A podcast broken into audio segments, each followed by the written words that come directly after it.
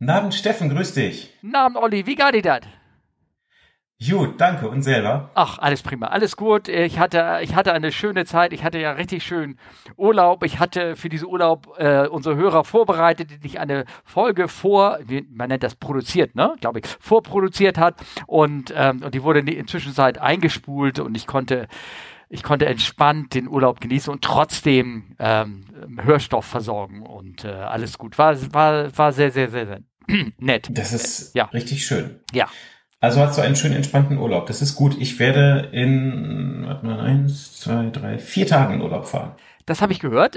Natürlich weiß ich das und ähm, das ist schade, dass du, nein, es, ich gönn's dir so vom ganzen Herzen. Es ist ja auch schon seit Ewigkeiten geplant. Es ist nur schade, dass wir so doofen, ich mit dem Markus diesen anderen Termin da leider äh, sozusagen auch nicht anders festlegen konnte.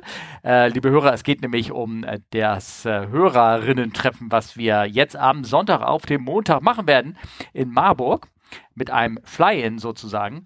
Ähm, und der liebe Olli kann leider nicht dabei sein. Genau, aber wir hatten es abgesprochen. Ähm, das war jetzt leider terminlich nicht anders machbar. Von daher ähm, werde ich in Gedanken bei euch sein, während ich dann ähm, auf dem Weg nach Norwegen bin. Das hört sich aber jetzt gerade so an, als wenn du weißt, wer da noch nicht, noch ebenfalls nicht mit dabei sein kann. Ich glaube, du weißt es wirklich nicht, ne? Oder? Markus kann auch nicht dabei sein. What happened? Ähm, man soll es kaum glauben, er hat sich das Bein gebrochen. Das, ähm, das hört sich jetzt lustig an, in Wirklichkeit ist es natürlich ziemlich scheiße. Ähm, mhm. Er ist äh, ausgerutscht äh, bei irgendeinem so einem Fotoshooting oder irgendwas. Ausgerutscht, betont ich wirklich auf ausgerutscht. Und hat sich, ähm, hat sich, hat sich das Bein gebrochen. Und äh, wir haben uns dann kollektiv mit den ganzen Ange mit den Teilnehmern, die schon ähm, ähm, äh, sozusagen sich angemeldet haben, haben wir kleine Abstimmung gemacht und haben gesagt, obwohl der liebe Olli nicht da ist, der liebe Markus äh, auch nicht kann ähm, und ich sozusagen alleine die Front, werden wir dieses Treffen machen, sonst hätten wir das das dritte Mal absagen müssen und das kann man irgendwie keinem mehr zumuten, finde ich. Ja, aber das finde ich wirklich, Steffen, ich finde das total toll, dass du das durchziehst und ich ziehe da meinen äh, virtuellen Hut vor. Ähm, finde ich wirklich gut ähm, und dem Markus an dieser Stelle erstmal gute Besserung. Ja. Äh, ja, klar, logisch. Er wird virtuell dabei sein. Ähm, also vielleicht äh, hat er so ein bisschen was davon. Sag mal, aber wo hast du irgendwelche spannenden Flüge gemacht? Erzähl mir doch mal was von der großen, weiten Welt und überhaupt. Oh, ich hab's, ich hab's befürchtet und ich war die ganze Zeit überlegen, wo war ich wann und äh, so viel wie ich fliege. oh, ähm, okay. ähm, ich war in Peking zwischendurch. Mm. Das weiß ich noch. Okay. Ich überlege, da war irgendwas völlig frustrierendes. Ich weiß aber nicht mehr, was es war. Gute Luft oder schlechte Luft? Die Luft war relativ gut. Es war, äh, ist jetzt auch wirklich schon drei Wochen her oder so. Also eins an, was ich mich erinnere, war, ähm, du kennst das ja sicherlich noch aus den guten alten Zeiten. Ach so, nee, du kennst es nicht. Äh, bei uns ist es tatsächlich so, anders als bei deiner Firma, ähm, wir stellen uns keinen Wecker, wenn wir aufwachen sollen. Das ähm, machen viele Kollegen bei uns auch nicht. Ich habe gehört, dass es mittlerweile anders ist bei euch. Ach, also ich habe es immer gemacht, aber viele machen es nicht. Ja, nee, also, also angeblich habe ich gehört, dass man das bei euch immer machen muss. Nichtsdestotrotz, bei uns ist es so, dass wenn der Flug verspätet ist, dann ähm, ist dann die Station an dem Ort, wo man gerade Layover hat, die kriegt halt eine Info darüber. Mhm. Die kontaktiert das Hotel und sagt dem Hotel, liebes Hotel, bitte schiebt mal einen Zettel unter der Tür von dem Crewmember. Neuer Wake-up so und so viel Uhr, so und so viel Uhr Pickup weckt den bitte nicht und ändert die Wegzeit. Mhm.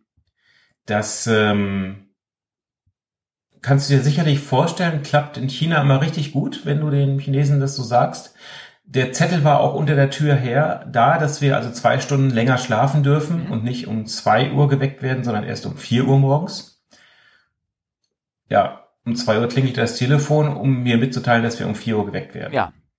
Ja, da ist die Stimmung richtig gut. Ja. Und die ist dann so gut und du bist so entspannt danach, dass du auch gleich wieder einschläfst. Ja, ja, klar, weil du dich über diesen Service so freust, ne? ja. Das ist so toll. Ja. Oh. Ja, und sonst, ich ja. bin, ich bin wirklich lange nicht mehr in, in, in Peking gewesen, also in China. Ähm, das letzte Mal tatsächlich vor Corona. Ich habe das äh, erst aktiv gemieden und danach ähm, sind wir da auch nicht mehr ausgestiegen. Ja. Und ähm, er ist schon interessant. Also der Kollege wollte unbedingt auf diesen Fake Market eine Handtasche für seine Frau ah, kaufen. Ja, okay. Was, Pearl Market? Das übliche, äh, äh, ja, genau, Pearl Market. Ja. Und es ist nichts so, wie es war. Ah, das kann ich mir vorstellen. Es ist viel weg, ne? Das Ding ist... Es ist gefühlt alles weg und daneben war so ein Toys Market, also für so äh, Spielzeug. Ja. Der ist komplett weg. Der existiert gar nicht mehr. Also das Gebäude ist weg, meinst du auch, oder was? Nee, das Gebäude gibt's noch, aber der, der Markt ist weg. Das Gebäude ist da jetzt irgendwas anderes drin und im Pearl Market kriegst du jetzt vor allen Dingen Perlen und Schmuck und so solche Sachen, aber ganz wenig Handtaschen, T-Shirts und sonstiges. Ähm, das fand ich echt Also erschreckend. Und- das auch im zweiten Untergeschoss, diese Tür hinter Efeu war nicht mehr da? nein, nein, alles weg. Oh, okay. Und, ähm, und, und was ich halt auch ähm, krass fand, dann, dann der Kollege hatte dann einen Shop gefunden, wo er dann eine Handtasche für seine Frau gefunden hat. Ähm, und du kennst das ja, wenn das Geschäft vorbei ist, die, die chinesischen Verkäufer, die wissen, du bist Crew, du, die wissen, du kommst wieder, die drehen dir also nicht den letzten Schund an. Mhm. Und dann kommst du ja auch manchmal so ein bisschen ins Gespräch. Und wir waren gegen, weiß nicht, 15, 15, 30 da. Und dann fragte mein Kollege so, ja, hey, und wie ist die Stimmung so? Und sie sagte, scheiße. Hm, ja. Und also nicht dieses übliche chinesische Rumgejammer beim Handel, sondern es war alles schon, das Geschäft war ja schon vorbei. Und sie sagte, ja, äh, wir wären jetzt die zweiten Kunden an diesem Tag gewesen. Oh. Okay. Also das äh, fand ich schon heftig. Ja gut, ich meine, das läuft jetzt erst, sagst du es auch, das läuft jetzt erst so langsam wieder an, dass die Leute nach, äh, nach China reisen. Und ähm, ja, entsprechend äh, wenig äh, ist da los. Ja. Ja klar, also ich meine, ganzen, ganze Tourismus, der nach äh, China geht, der ist ja praktisch äh, nicht existent, immer noch wahrscheinlich und äh, das ist nicht so gut, ne? Nee, also für die Leute da auf jeden Fall nicht. Jetzt Mhm. kann man natürlich drüber diskutieren, Fake-Sachen, ist das gut oder nicht, aber das, da- darum geht's jetzt ja eigentlich Ja, ja, klar. nicht. Ne? Also Ja. ähm, das äh, ist, ist glaube ich, schon sehr zu merken. Ja. ja. Okay. Und ähm, ja, ich wollte dann auch noch so auf einen kulinarischen Night Market, Mhm. äh, der bei TripAdvisor und Co. empfohlen wurde, bin dafür extra eine Dreiviertelstunde mit der U-Bahn gefahren und der war auch einfach mal weg. Ja. Also ganz viele Sachen, die man sonst früher da so gemacht, gesehen, getan hat, ähm, existiert einfach nicht mehr. Ist alles, alles weg. Ah, okay. Ja, da hättest du wahrscheinlich die in die äh, lokale, äh, äh, wie heißt es, WeChat-Forum gehen sollen und dir da dann ein Restaurant aussuchen sollen, ne? Ja, ich wollte ja so ein, so ein- das war so ein Night Market. Ja, okay. Also so, so, wo ganz viele Stände sind und so, das, da hatte ich Lust drauf, das mal auszuprobieren, aber war wohl nix. Welchem Hotel wart ihr denn? Oder ist ein anderes Ähm, wahrscheinlich als äh, die Passage? Nee, es ist, ist dasselbe wie, wie dein, Ah, deine Firma. Okay. Hinten noch mit diesem, wo dieser Biergarten da früher noch war oder Genau, so. der Paulaner Biergarten in Peking. Ja, genau, der ist Paulaner direkt am Biergarten. Hotel. Und der war da, ging der noch, oder? Der? Ja, ja, das ist, das gehört ja irgendwie zum Ja, Hotel. genau, richtig. Ja. Also von ja. daher, das, ja, genau. Hättest du mal lieber dahin Nee, gehen sollen. Hättest du gegessen wie bei Mutti zu Hause. Meine Mutti kommt leider nicht aus Bayern und äh, ja, Okay. nein, aber es war, es war ganz okay, sage ich mal. Ja, Ja. also Ja. genau. Also, ähm, wie gesagt, ich war ja in, ähm, ich war in Frankreich und äh, wir sind mit dem Auto über Brücke gefahren.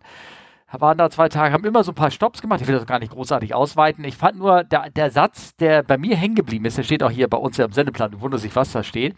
Ähm, ich bin dann, wir waren dann irgendwie, ähm, die Belgier haben doch so viel Biersorten und sowas. Die machen ja Bier und Schokolade und glaube noch Fritten, glaube ich. Was anderes kennt ihr, glaube Ja. ich, gar nicht. mhm. Und ähm, naja, und dann waren wir, ähm, ähm, war ich das irgendwie nachmittags oder irgendwas, da gehe ich hin und dann hat er diese, diese Biersorten da gehabt, die hatten ja auch so bunte Sorten, ne? so grün, Cyan, blau und was ist nicht alles. Und dann frage ich so, boah, was nehme ich denn jetzt hier? Ich, äh, ich möchte irgendwas was haben, was so wie ein Pilz schmeckt, ne? Und er guckt mich an, was, Pilz? Pilz ist fürs Frühstück. und, und, und das blieb irgendwie so bei mir so, äh, so hin. Also und deswegen trinke ich jetzt ja auch ein schönes Lübserpilz, ne? Und äh, tu so, als wenn ich, wenn ich gerade frühstücke, sozusagen. Also, Jungs, wenn ihr weiß, Pilz ist fürs Frühstück, alles andere müsst ihr belgisches Bier trinken. Ja, okay. Okay. Ich werde es gar nicht auch äh, äh, großartig jetzt ähm, äh, da ausweiten. Wie gesagt, viel passiert. Äh, beim Hörertreffen kann ich ja gerne noch weiter über, über Frankreich irgendwie oder sowas erzählen. Ich habe so ein paar Geschichten mitgebracht. Ähm, eine Sache, die ist mir aufgefallen, so ein kleiner Maintenance-Hack bei Instagram. Ähm, wenn ihr mal irgendwie einen Outside-Check macht, äh, Olli guckt da gerade drauf. Ich werde das auch natürlich irgendwie Ich, hoffen. hatte, ich hatte den erst schon gesehen, ja, Ja. ich habe das nicht ganz erkennen können. Ja. leider. Also ähm, übrigens, äh, ich werde mal, ich, weil ich den, die Folge ratzfatz veröffentlichen möchte, noch, damit sie noch vor dem, also zeitlich gut zeitlich vor Samstag und sowas rauskommt, werde ich mich komplett auf die Kapitelmarken und irgendwas von Auphonic in seiner AI-Engine da äh, verlassen. Und ich bin mal gespannt, ob alles da so reinkommt. Die, die Links und sowas, die ihr jetzt hört, die kommen auf jeden Fall ganz normal in den Sendeplan. Also es ist so ein Instagram-Feed und da siehst du, wie ein Kollege einen Outside-Check macht, ne? Und äh, so ein bisschen diese abgewetzten Reifen, wenn so ein bisschen die Karkasse durchkommt, das kennt man ja vielleicht. Du, ich habe das schon mal so gesehen, ne? Ja, genau, du nix auch. Das ist nicht unbedingt immer gleich schlimm, wohlgemerkt. Ne? So ich glaube, so ein bisschen kann, ne, solange die Rille noch zu sehen ist, ist alles gut. Aber in diesem Video wird gezeigt, wie man das auch ein bisschen vortäuschen kann. Und dann blendet er über für so ein Auto, wo der Autoreifen genauso platt, ge, äh, äh, platt gefahren ist. Das ist doch so ein, das ist ein netter Kanal, der heißt Air, Aircraft Maintenance Guy oder irgendwie sowas. Ja. Der ist sehr schön, der macht immer nur crazy Videos. Und da sieht man schön, wie er mit schwarzer Farbe den Reifen wieder schwarz, schwarz macht. Und er ist die, die Sache wieder geschickt. Äh, und das fand ich, ähm, fand ich irgendwie ganz witzig. Ja. Das, das hätte ich mal vor ein paar Wochen noch sehen müssen. Wieso? Ja, du erinnerst dich an diesen Spaß in Frankfurt mit, der neuen, mit dem neuen Bahnbelag? Genau, richtig, ja, ja. Ich meine, das war toll. Ja, also ich meine, die haben, die haben das Ding gesperrt, haben zwei Wochen lang den Belag erneuert, ja. äh, sind mit ein paar Flugzeugen draufgelandet und haben dann gemerkt, oh Scheiße, der Abrieb ist ziemlich toll und irgendwie bei jedem x-ten Flugzeug gehen die Reifen nach der Landung kaputt. Und zwar, ähm, interessanterweise, wir haben ja den berühmten Telegram-Channel hier bei uns und da hat ähm, der eine Kollege Sven Hayo, der hat auch erzählt, dass sie das gleiche mal in Berlin hatten. Da haben die auch die Runway neu gemacht und ähm, und äh, da waren die Reifen auch relativ schnell irgendwie abgefahren äh, und dann haben sie, ähm, ich glaube, intern in der Firma, ähm, er arbeitete damals für eine äh, Berliner Fluggesellschaft, ähm, die haben sich dann ähm, darauf geeinigt, dass sie ähm, ähm, haben einfach äh, im, also praktisch irgendwie, ich sag mal, von Autobreak 3 oder auf Autobreak 1 geschaltet. Ne? Also die haben die, die Brems, äh, die Bremsung halt massiv reduziert, sind vielleicht immer am Ende der Bahn raus, aber haben dadurch vermieden, dass die, dass die Reifen ähm, immer so platt gefahren ist. Vielleicht kannst du so ein Gummispray nehmen, was gibt's da auch so dicker Sirup, der auch so, na so. Also du meinst jetzt auf den Reifen oder auf der Landebahn? Auf den Reifen dann, so. Ach so. Hm. Ja, ich glaube, auf der Landebahn kommen jetzt ganz viele Gummistreifen von alleine drauf bei jeder Landung. Ähm, nee, man muss lustigerweise sagen, nachdem sie das jetzt freigegeben haben, die haben ja nochmal dran, dran rumgedoktert, ja, ja. haben sie wieder freigegeben und ähm, ganz ehrlich, das sieht immer noch scheiße aus. Oh, okay. Äh, kennst du da technische Details dazu? Äh, nee, keine also, Ahnung. Also der ist wohl einfach zu rau und also du hast dann, also das hast du auf den Reifen schon gesehen, dass die einfach viel mehr also Abrieb, wie auch immer hatten. Also die, die sahen schon echt schlecht aus, ja. Ja, aber also nach meinem Verständnis ist da immer da, wo, wo gelandet wird, ist ja immer gerne mal so sehr viel Gummiabrieb drauf. Die machen ja auch, ähm, ich weiß nicht wie häufig, einmal im Monat oder irgendwas, gehen sie ja mit so einer harten Bürste äh, rüber und holen diesen Gummiabrieb runter von der Bahn weil der kontraproduktiv ist beim Bremsen. Man, möchte, man könnte ja denken, er ist eigentlich gut, aber eigentlich ist er schlecht, wenn die Bahn nass wird. Denn, denn ja, genau. dann bildest du einen Schleim äh, da drauf. Ja, genau. Ja, ja Almaty sage ich nur. Almaty hast du äh, die eine, das sind zwei Parallelbahnen und die eine wurde dann immer zum Rollen benutzt und du wusstest ganz genau, am Ende der Bahn, von dieser Taxiway nennen wir es mal, mhm. musstest du rechts abbiegen und äh, wenn du halt also angefangen hast, spät zu bremsen, dann haben immer alle Leute vorne im Cockpit Schweißperlen auf der Stirn bekommen, weil das Ding einfach weitergerutscht ist. Ja. Ähm, ja, wobei es ist ja nicht Touchdown so, das ist ja die gesamte Runway. Darf ich mal, aber das ist, ja. also das ist ein Phänomen, das hast du ja bei jeder Bahn. Genau, aber das in Frankfurt war ja auf der gesamten Länge. Das ist ja nicht nur Touchdown Zone. Nein, ich meine, dass also das schleimig wird, der, wenn die, dass du, dass du, dass wenn du ähm, am Anfang der, äh, wenn du bremst und du sagst, oh, ich lasse mich noch ausrollen und komm dann auf die letzten 300 Meter und auf einmal ist da die halt die, wo die Aufsetzzone ist von der gegenüberliegenden Bahn, dass es da so ein bisschen Bremsen gar nicht so gut wird, wenn es nass ist. Ja, aber das ist bei nasser Bahn in Almaty so, dass das Gefühl gar nicht mehr gebremst ah. hat. Breaking Action pur to shitty pur, meinst du also? Ja, mindestens. Ja, also so, okay. dass es, äh, dass es ausgewertet wurde bei der Flugdatenanalyse oh, okay. und dass es einen Eintrag gab äh, in äh, diversen Unterlagen mit achtet da bitte drauf. Okay, bitte. Okay, verstehe, verstehe. Okay. Ja, aber wie gesagt. Nee, aber in, in, in Frankfurt, wie gesagt, das war auf der gesamten Bahn und ähm, äh, ja, also ich persönlich vermute ja einfach, dass der der einer der äh, Mitarbeiter von der von der Firma, die das diesen Belag da drauf gepackt haben, dass der vorher einfach Goodyear und Bridgestone Aktien gekauft hat. Und jetzt sich jetzt einen Reibach gemacht hat, weil die Aktie in den Himmel geschossen ist, weil die plötzlich ganz viele Reifen verkauft haben. Aber ich meine, ja. gerade gerade wo ja in äh, Ersatzteile und auch wahrscheinlich auch Reifen wie Sand am Meer rumliegen, ne? Oder? Naja. Aber auch die sind irgendwann alle, ne? Ja, ja, klar, logisch. Hm. Na, eben nicht. Ne? Ähm, ja. ja. also wie gesagt, vielleicht hilft ja so schwarze Farbe wieder und dann ist das wieder alles, äh, alles gut. Ne? Ähm, dann habe ich noch einen zweiten Link, eben, ich, der, der ja. geisterte so ein bisschen durch meine Timeline durch. Eine europäische Startup-Airline ist, äh, hat sich gegründet und ja. äh, wenn du eine Startup-Airline fängst, dann fängst du ja klein an. Ne? Du hast so eine kleine genau. Idee und fängst irgendwie Start an. Und sie haben sich gedacht, ähm, wir fangen doch mal gleich an mit Flugzeugen, die es ganz viel gibt und die keiner haben will. Und fängt mit immerhin ein, einen A380 an. Also die haben angeblich ein A380 äh, gekauft also, ähm, und äh, wollen damit jetzt anfangen zu fliegen. Die nennen sich auch gleich gekauft? Global Airlines. Gekauft oder geleast? Na, da, egal. Aber also ja, hier äh, steht bought, also gekauft. Okay, hast du, uh, to fly across the Atlantic starting next year, despite other carriers ditching the jet due to high costs. Hast du dich schon beworben? Ähm, nein. Okay. Ähm, Habe ich nicht. Ne? Also. Äh, ja, komm, da kannst du 380 fliegen. Äh, ja, ja. Wahrscheinlich muss ich aber sagen, ähm, ich kann nur teilnehmen, wenn ich mein Rating erstmal selber bezahle. Hm. Na, lieber doch nicht. Also ganz, Leute, aber wiederum vielleicht, die nehmen bestimmt Gelder an, also wenn du dich daran beteiligen willst, also ich glaube, die sammeln bestimmt noch ähm, an, ist eine German Investment Firma, ne? Doric Aviation und äh, sucht die mal, googelt die, findet die Kontonummer raus und beteiligt euch. Vielleicht habt ihr ja Spaß, wer weiß. Genau. Ja, macht das mal. Ähm, ja. Selbst bei Wikipedia, selbst bei Wikipedia steht es schon drin, ne? Purchased one. Ja. Und äh, mit vier Stück wollen sie anfangen. Hm, okay. Wo kriegen sie die anderen vier her? Uh, Notes former Singapore Airlines and High Fly Malta Aircraft. Ah, okay. Ja, Singapur hat ja schon einige irgendwie retired sozusagen. Äh, und da sind auch die ersten Jahre schon längst verschrottet worden von Singapur.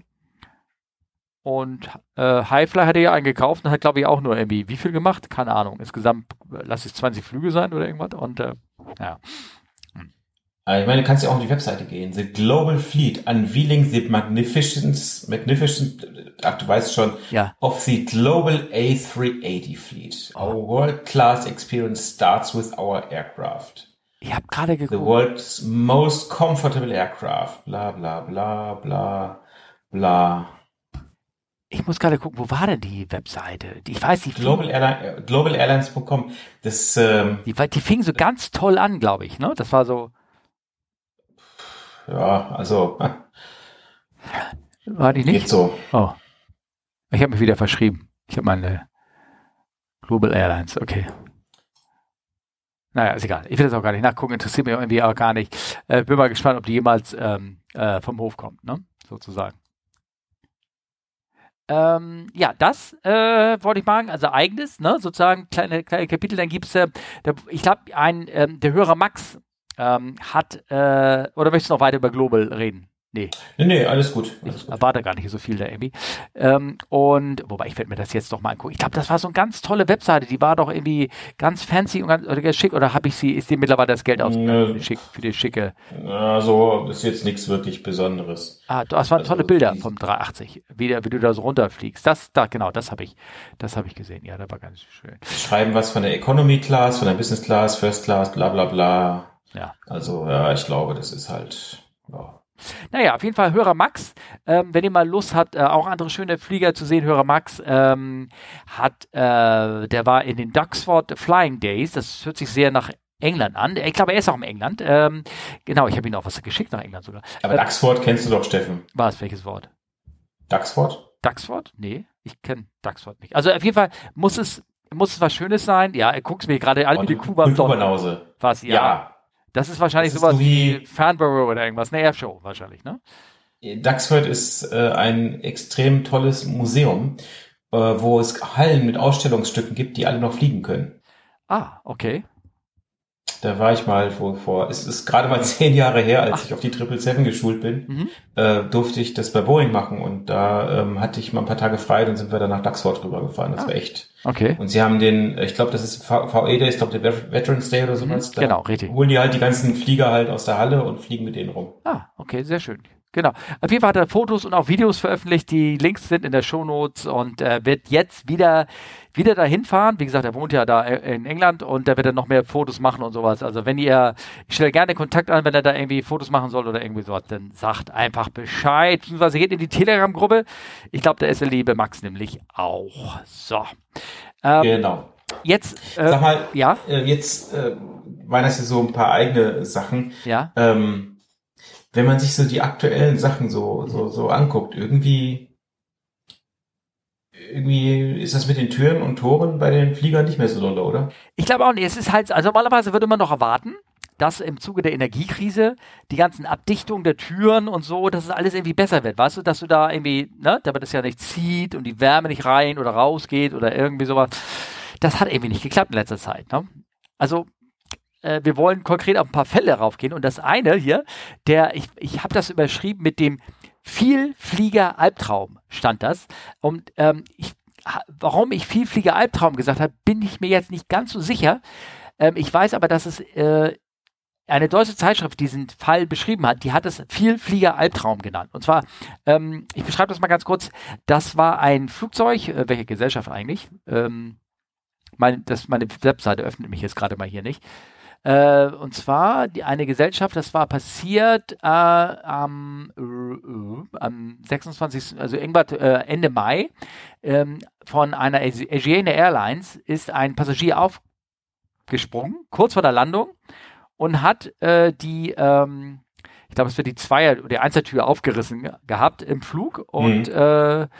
Nee, nee, nachher sieht man ein Bild, das war hinter der Tragfläche. Er hat, hat die Dreiertür oder irgendwas aufgerissen und ähm, die ist aufgegangen und dann sind sie die letzten, das war ja nicht letzten zwei Minuten, drei Minuten, sind sie halt mit offener Tür äh, geflogen. Wahrscheinlich hat es auch nur einer da irgendwie, vielleicht hat er sich erleichtert und wollte ein bisschen frische Luft reinbringen oder irgendwas in der Art. Was meinst du? Ja, wenn der Sitz nachher pupst, dann kann man auch schon mal das Fenster aufmachen. Ja.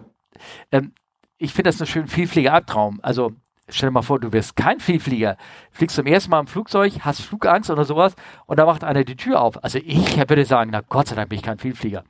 Das regt mich jetzt ja gar nicht auf. Ja, ich glaube, das hängt vom Vielflieger einfach ab. Ja. Also, dass da einfach ein paar dabei sind, die einfach so unentspannt sind und dann auch sich gleich beschweren und sagen, jetzt möchte ich aber für den nächsten Flug ein Upgrade haben bei der Belüftung. Ja, das kann ich sagen. Über Vielflieger reden wir nachher auch noch ganz zum Schluss, habe ich mir sagen lassen. Oh ja, ja genau. genau. Da äh, hat die was sehr Schönes. Äh, ja. Aber äh, ja, äh, ja, ist doof, ne? Ja, ist doof. Aber auf, auf der anderen Seite, schlimm es ist windig, okay, aber ich meine, das ist ja, das ist ja schon Jahre her. Erinnerst du dich an diesen Fall von dieser Hawaiian Airline? Ist das, war das Hawaii? Ja, Aloha. 737, ne? Aloha. Aloha Air, ja. genau, ja. genau, Aloha Air. Das, das, wurde ja sogar, das, das, das, wurde sogar verfilmt. Das wurde verfilmt, natürlich. Und vor allen Dingen, da ist immer die, die Szene, wie die Stewardess dann sich immer, weißt du, gegen, die haben dann so ein paar Gebläse aufgestellt, um diese Szene nachzustellen, wie sie in diesem Winter versucht hat, immer und den Kopf nach hinten bewegend und die Frisur trotzdem sitzend, ähm, sich da immer eine Reihe weiter an den Sitzen festgehalten gekrallt hat und nach vorne, ge um die Leute dann da irgendwie zu pflegen oder irgendwie. Natürlich kenne ich das, die Geschichte. Ja. Ja, kennt sie nicht. Übrigens, äh, Anmerkung, da gab es eine Ingenieursberechnung dazu, zu dem aktuellen Fall, dass der Flieger ja. nur, äh, nur deshalb, ähm, also angeblich, ne, habe ich nur irgendwo gelesen, dass, er dass der Flieger, wo ihm das Dach abgeflogen ist, Aloha Airlines, hier muss man nachgoogeln, werdet ihr garantiert mhm. finden, ähm, dass der Flieger nur deshalb gehalten hat, äh, das letzte, was der Flieger zusammenhält, waren die Sitzschienen, die den, in den Boden eingebaut haben. Das war das letzte mhm. stabilisierende Element. Ja, super, aber immerhin scheinen die stabil zu sein. Ja, ja, na gut, die haben einen Emergency Descent gemacht, die von der Loa Airlines, ähm, und sind mit maximaler Geschwindigkeit gesunken. Und das, ähm, daraufhin kam ja irgendwann mal in die Änderung in den ganzen Kapitel rein, ähm, dass man das bei einem Emergency Descent ruhig machen kann, außer Structural Damage. also die haben also auch nur Glück gehabt da jetzt, sagen wir mal. Die, ja. Aber die Frage, die unsere Hörer sich bestellen, da heißt es doch immer so, man kann so eine Tür nicht öffnen im Flug. Wieso ist denn jetzt abgegangen, Olli? Hä? Erzähl mal. Ja, ja, Oder können das nur Vielflieger? Also, äh, entweder hast du halt Leute, die das mal äh, aufmachen oder ja, falsch verriegelt oder irgendwas oder. Nee, das war Ahnung. kurz vor der Landung. Da war ein, da, so. da war kein, kaum noch Differenzdruck auf, die, auf der Kiste drauf. Ah, okay. Ja, das, das war die letzten zwei Minuten kurz vor der Landung in 1000 Fuß oder in 1500 Fuß oder irgendwas. Und da hat er, da hat er die Tür aufgekriegt. Also wäre das nur ein paar tausend Fuß höher gewesen, hätte er es einfach nicht geschafft, weil denn der Indruck ähm, in der Kabine zu groß war. Ja, aber es gab doch auch, also es gab ja schon den einen oder anderen äh, Zwischenfall mal. Ich weiß, bei der DC-10 gab es ja auch so ein Thema mit rausfliegenden Frachtraumtüren. Ne? Ja. Ähm, also ähm, von daher mittlerweile ist man ja auch so weit, dass man die Türen eigentlich immer so konstruiert, dass sie tendenziell äh, ja nicht einfach rausfliegen können, so also baulich bedingt. Ne? Mhm. Ähm, ähm, ich, ich glaube. Deswegen, Fun Fact, ganz kurz, MD11-Tür geht ja auch nach oben auf. Ne? Das wäre eine ganz besondere Konstruktion. Ja. Die, ähm, die ging nicht nach außen auf, wie die meisten Flugzeugtüren eigentlich. Die, die, genau, die, die konnte nicht, die konnte nicht rausfliegen. Genau, die, die fuhr rein und ging nach oben. Die, auch die von der DC-10, also DC-10 MD11. Genau. Ja, ja, ja, Außer genau. die Frachttüren. Das waren, Yep. das waren nicht so plug-type, sondern da haben die Riegel auch hinter verriegelt und die hatten Probleme mit der Verriegelung. Die Türen waren schlichtweg nur so leicht angelehnt und äh, die waren die Verriegelung nicht komplett verriegelt und hat aber verriegelt angezeigt. Deswegen war das das Problem. Ja, ja genau. Ähm, naja, auf jeden Fall irgendwie, irgendwie schien das mit den offenen Türen eine Mode zu sein, weil kurze Zeit später ist ähm, ähm, äh, eine weitere Tür aufgegangen und zwar äh, wann war das? Datum, Datum, In, Datum. in Brasilien war das, glaube ich, ne? Genau, in Brasilien am 14. Juni ist folgendes passiert, da ist irgendwie so eine Band, die von der ich nie gehört habe. Ähm, keine Ahnung, welche Band das war, aber die haben ähm, eine, sind geflogen mit einer Embraer 110. Ähm, die hat hinten, das hatte halt wahrscheinlich, die hat auf jeden Fall so eine, so eine Frachttür, die ähm, so eine, na, von so einem konverten Frachter oder so, was auch so eine Triple Seven hat, so eine Frachttür, die sich nach oben öffnet, die hatten sie allerdings hinten.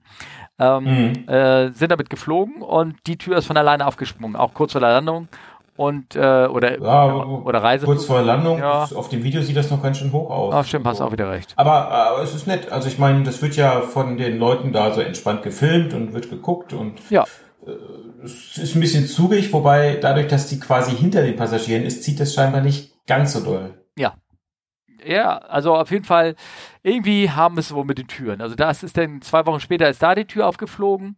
Dann ähm, war ich dann ähm, also auch da ist nichts passiert, ne? Das war, äh, die, vielleicht kennt ihr Terry Bander, Bander, nee, ich kann das nicht aussprechen, das ist ja Spanisch wahrscheinlich, ne?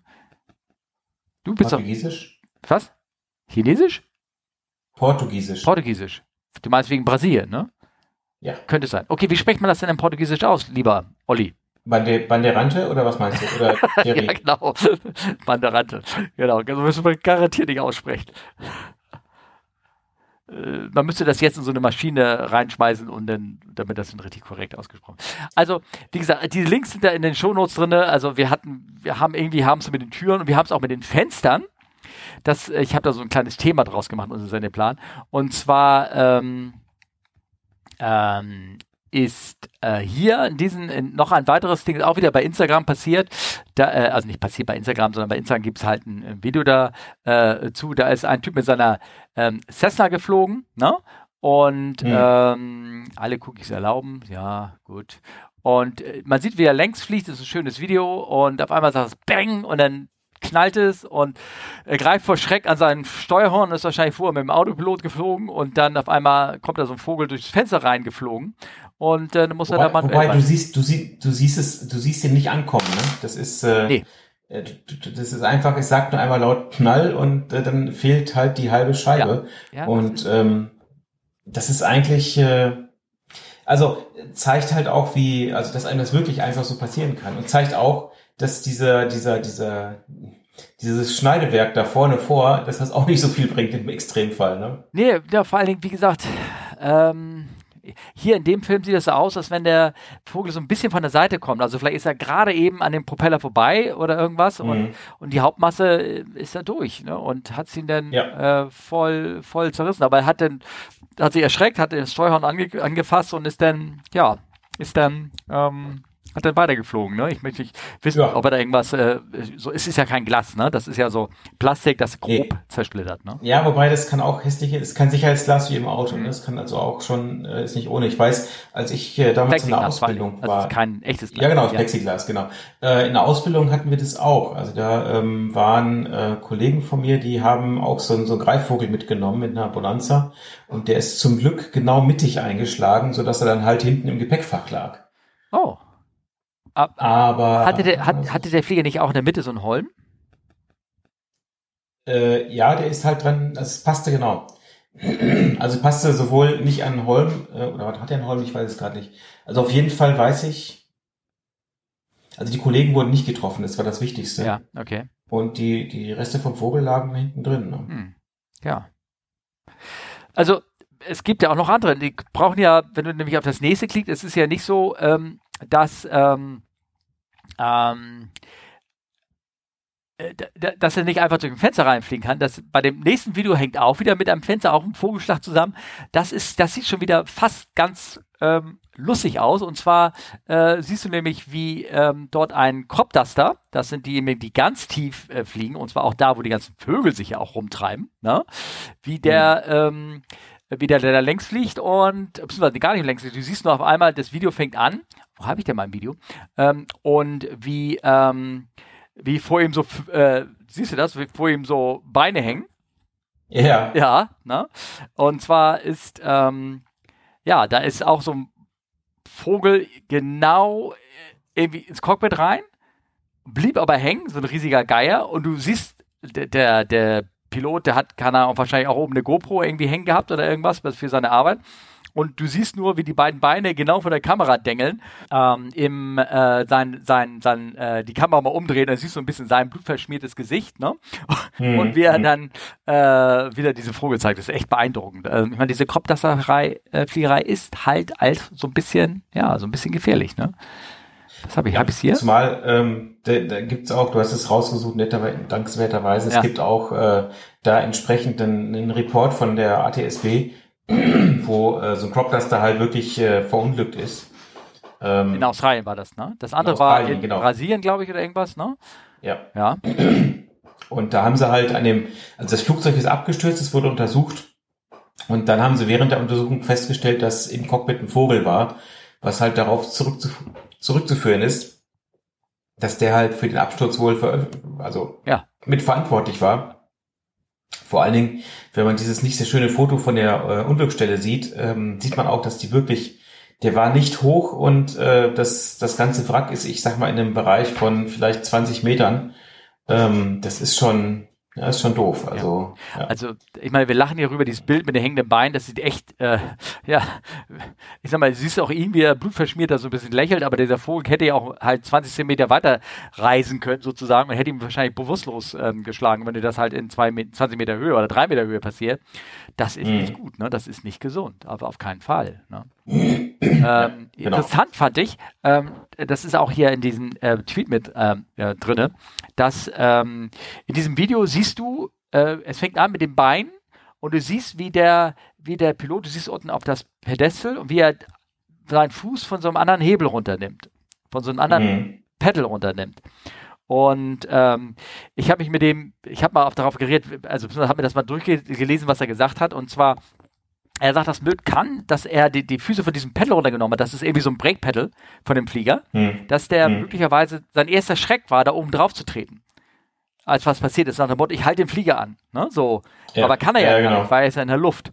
Und das ist so ein, so ein, so ein Startle, so eine, so eine Reaction war, die, die, die da passiert ist. Und, ähm, ähm, und fand ich, fand ich ganz, er hat das gleich verlinkt irgendwie mit irgendwie so einem Artikel auf Kanadien für Flugzeugtraktoren, für, für, ähm, Primacy Factor oder sowas nannte er das, also für äh, Training, äh, wenn etwas passiert, was du als erstes, eben, dass du gleich von Anfang an richtig trainierst, dass da nicht irgendwas äh, Falsches passiert. Ich fand, ich fand es ein bisschen abgehoben, was er gesagt hat, das passte nicht ganz, aber die Idee, dass er, dass er sagt, dass ähm, dem ist der Vogel da irgendwie reingedonnert und er hat erstmal auf die Parkbremse gedrückt, weil er gesagt hat, was ist das, erschreckt und dann den Fuß wieder runtergenommen und gesagt haben, nee, das war ja nur, ähm, war ja, ich, die hilft mir jetzt nichts und der, der, die Situation ist wieder unter Kontrolle. Ne? Fand ich, fand ich, mm, fand ich ganz mm. interessant, den Aspekt. Ja, ja, auf jeden Fall. Ja. Ähm, Genau, ich habe da diesen Link mit reingetan von dem Unfall in Australien, dass es irgendwie nicht so witzig kann. Wir, haben, wir lächeln jetzt hier rüber über, über offene Türen. Ich meine, hätte derjenige gleich am Anfang der Geschichte hätte er die Tür vorne aufgemacht, wo dann meinetwegen die Rutsche, die dann rausschießt, natürlich ins Triebwerk reingeht und sowas. Dann hätte das Triebwerk defekt sein können noch zusätzlich und hätte, hätte, hätte, ne? Und all sowas. Und ja, ähm, das ist alles, ist irgendwie ganz witzig, aber ähm, ja, eigentlich witzig das mich nicht. Und du willst auch keinen Vogelschlag, du willst auch keine kaputten Scheiben.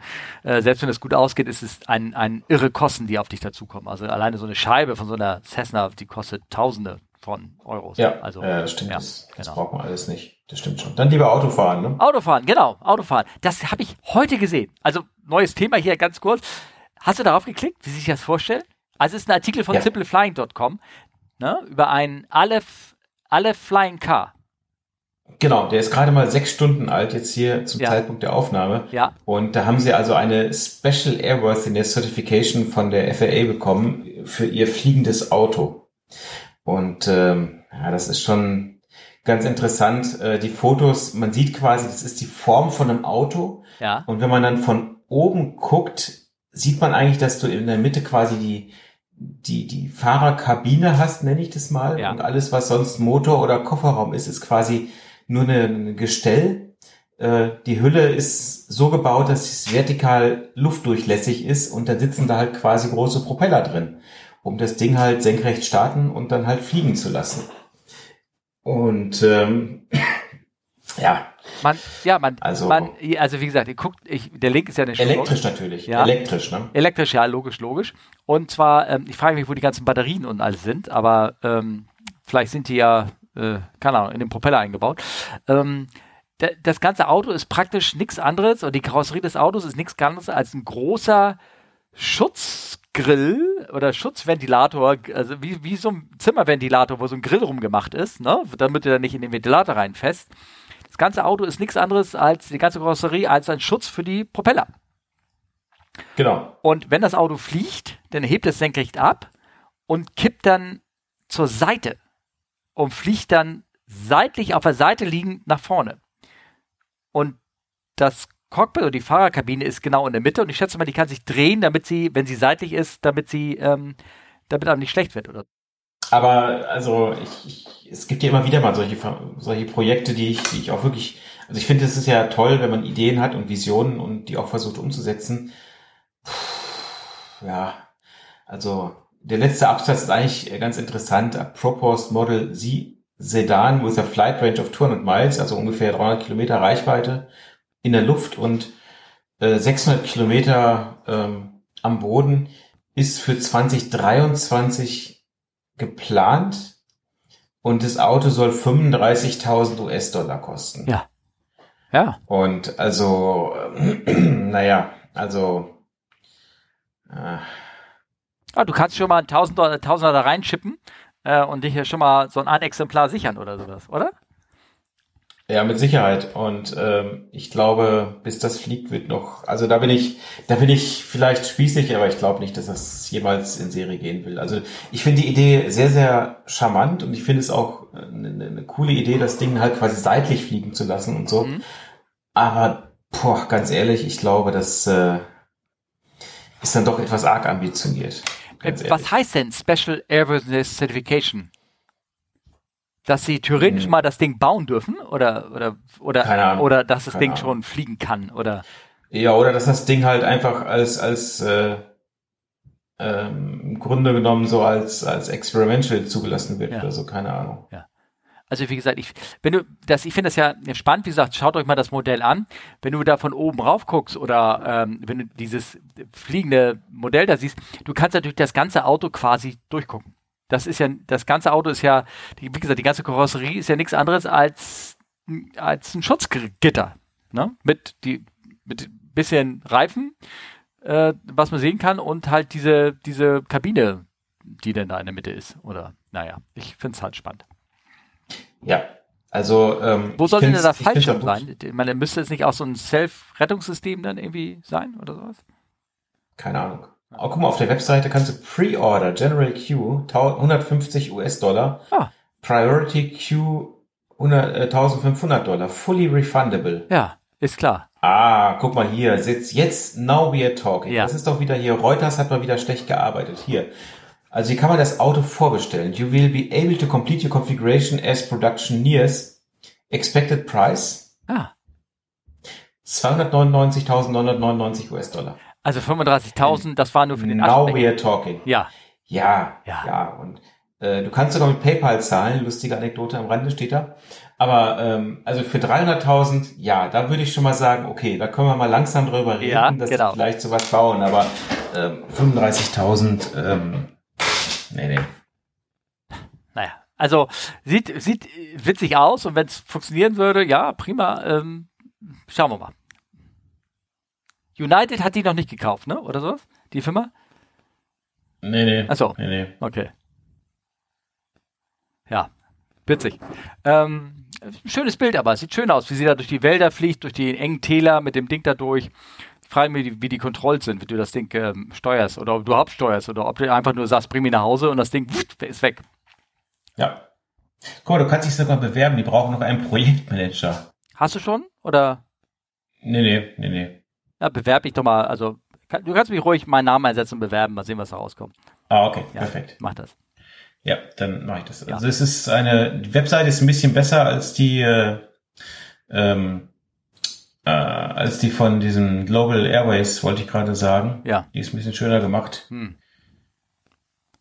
Also, nee, ich habe die Webseite, ich habe nur den Artikel von Reuters gelesen, mehr nicht das äh, andere. Wie gesagt, das war so frisch, da habe ich auch keine Zeit für gehabt für sowas. Meine Güte. Ne? Apropos frisch und schnell. Ähm, weißt du, was relativ schnell gegangen ist, was mich wirklich wundert? Ja, was denn? Und zwar einen Final Report von einem Unfall, den wir hier auch besprochen haben, der äh, vor, ja, vor zwei Jahren passiert ist.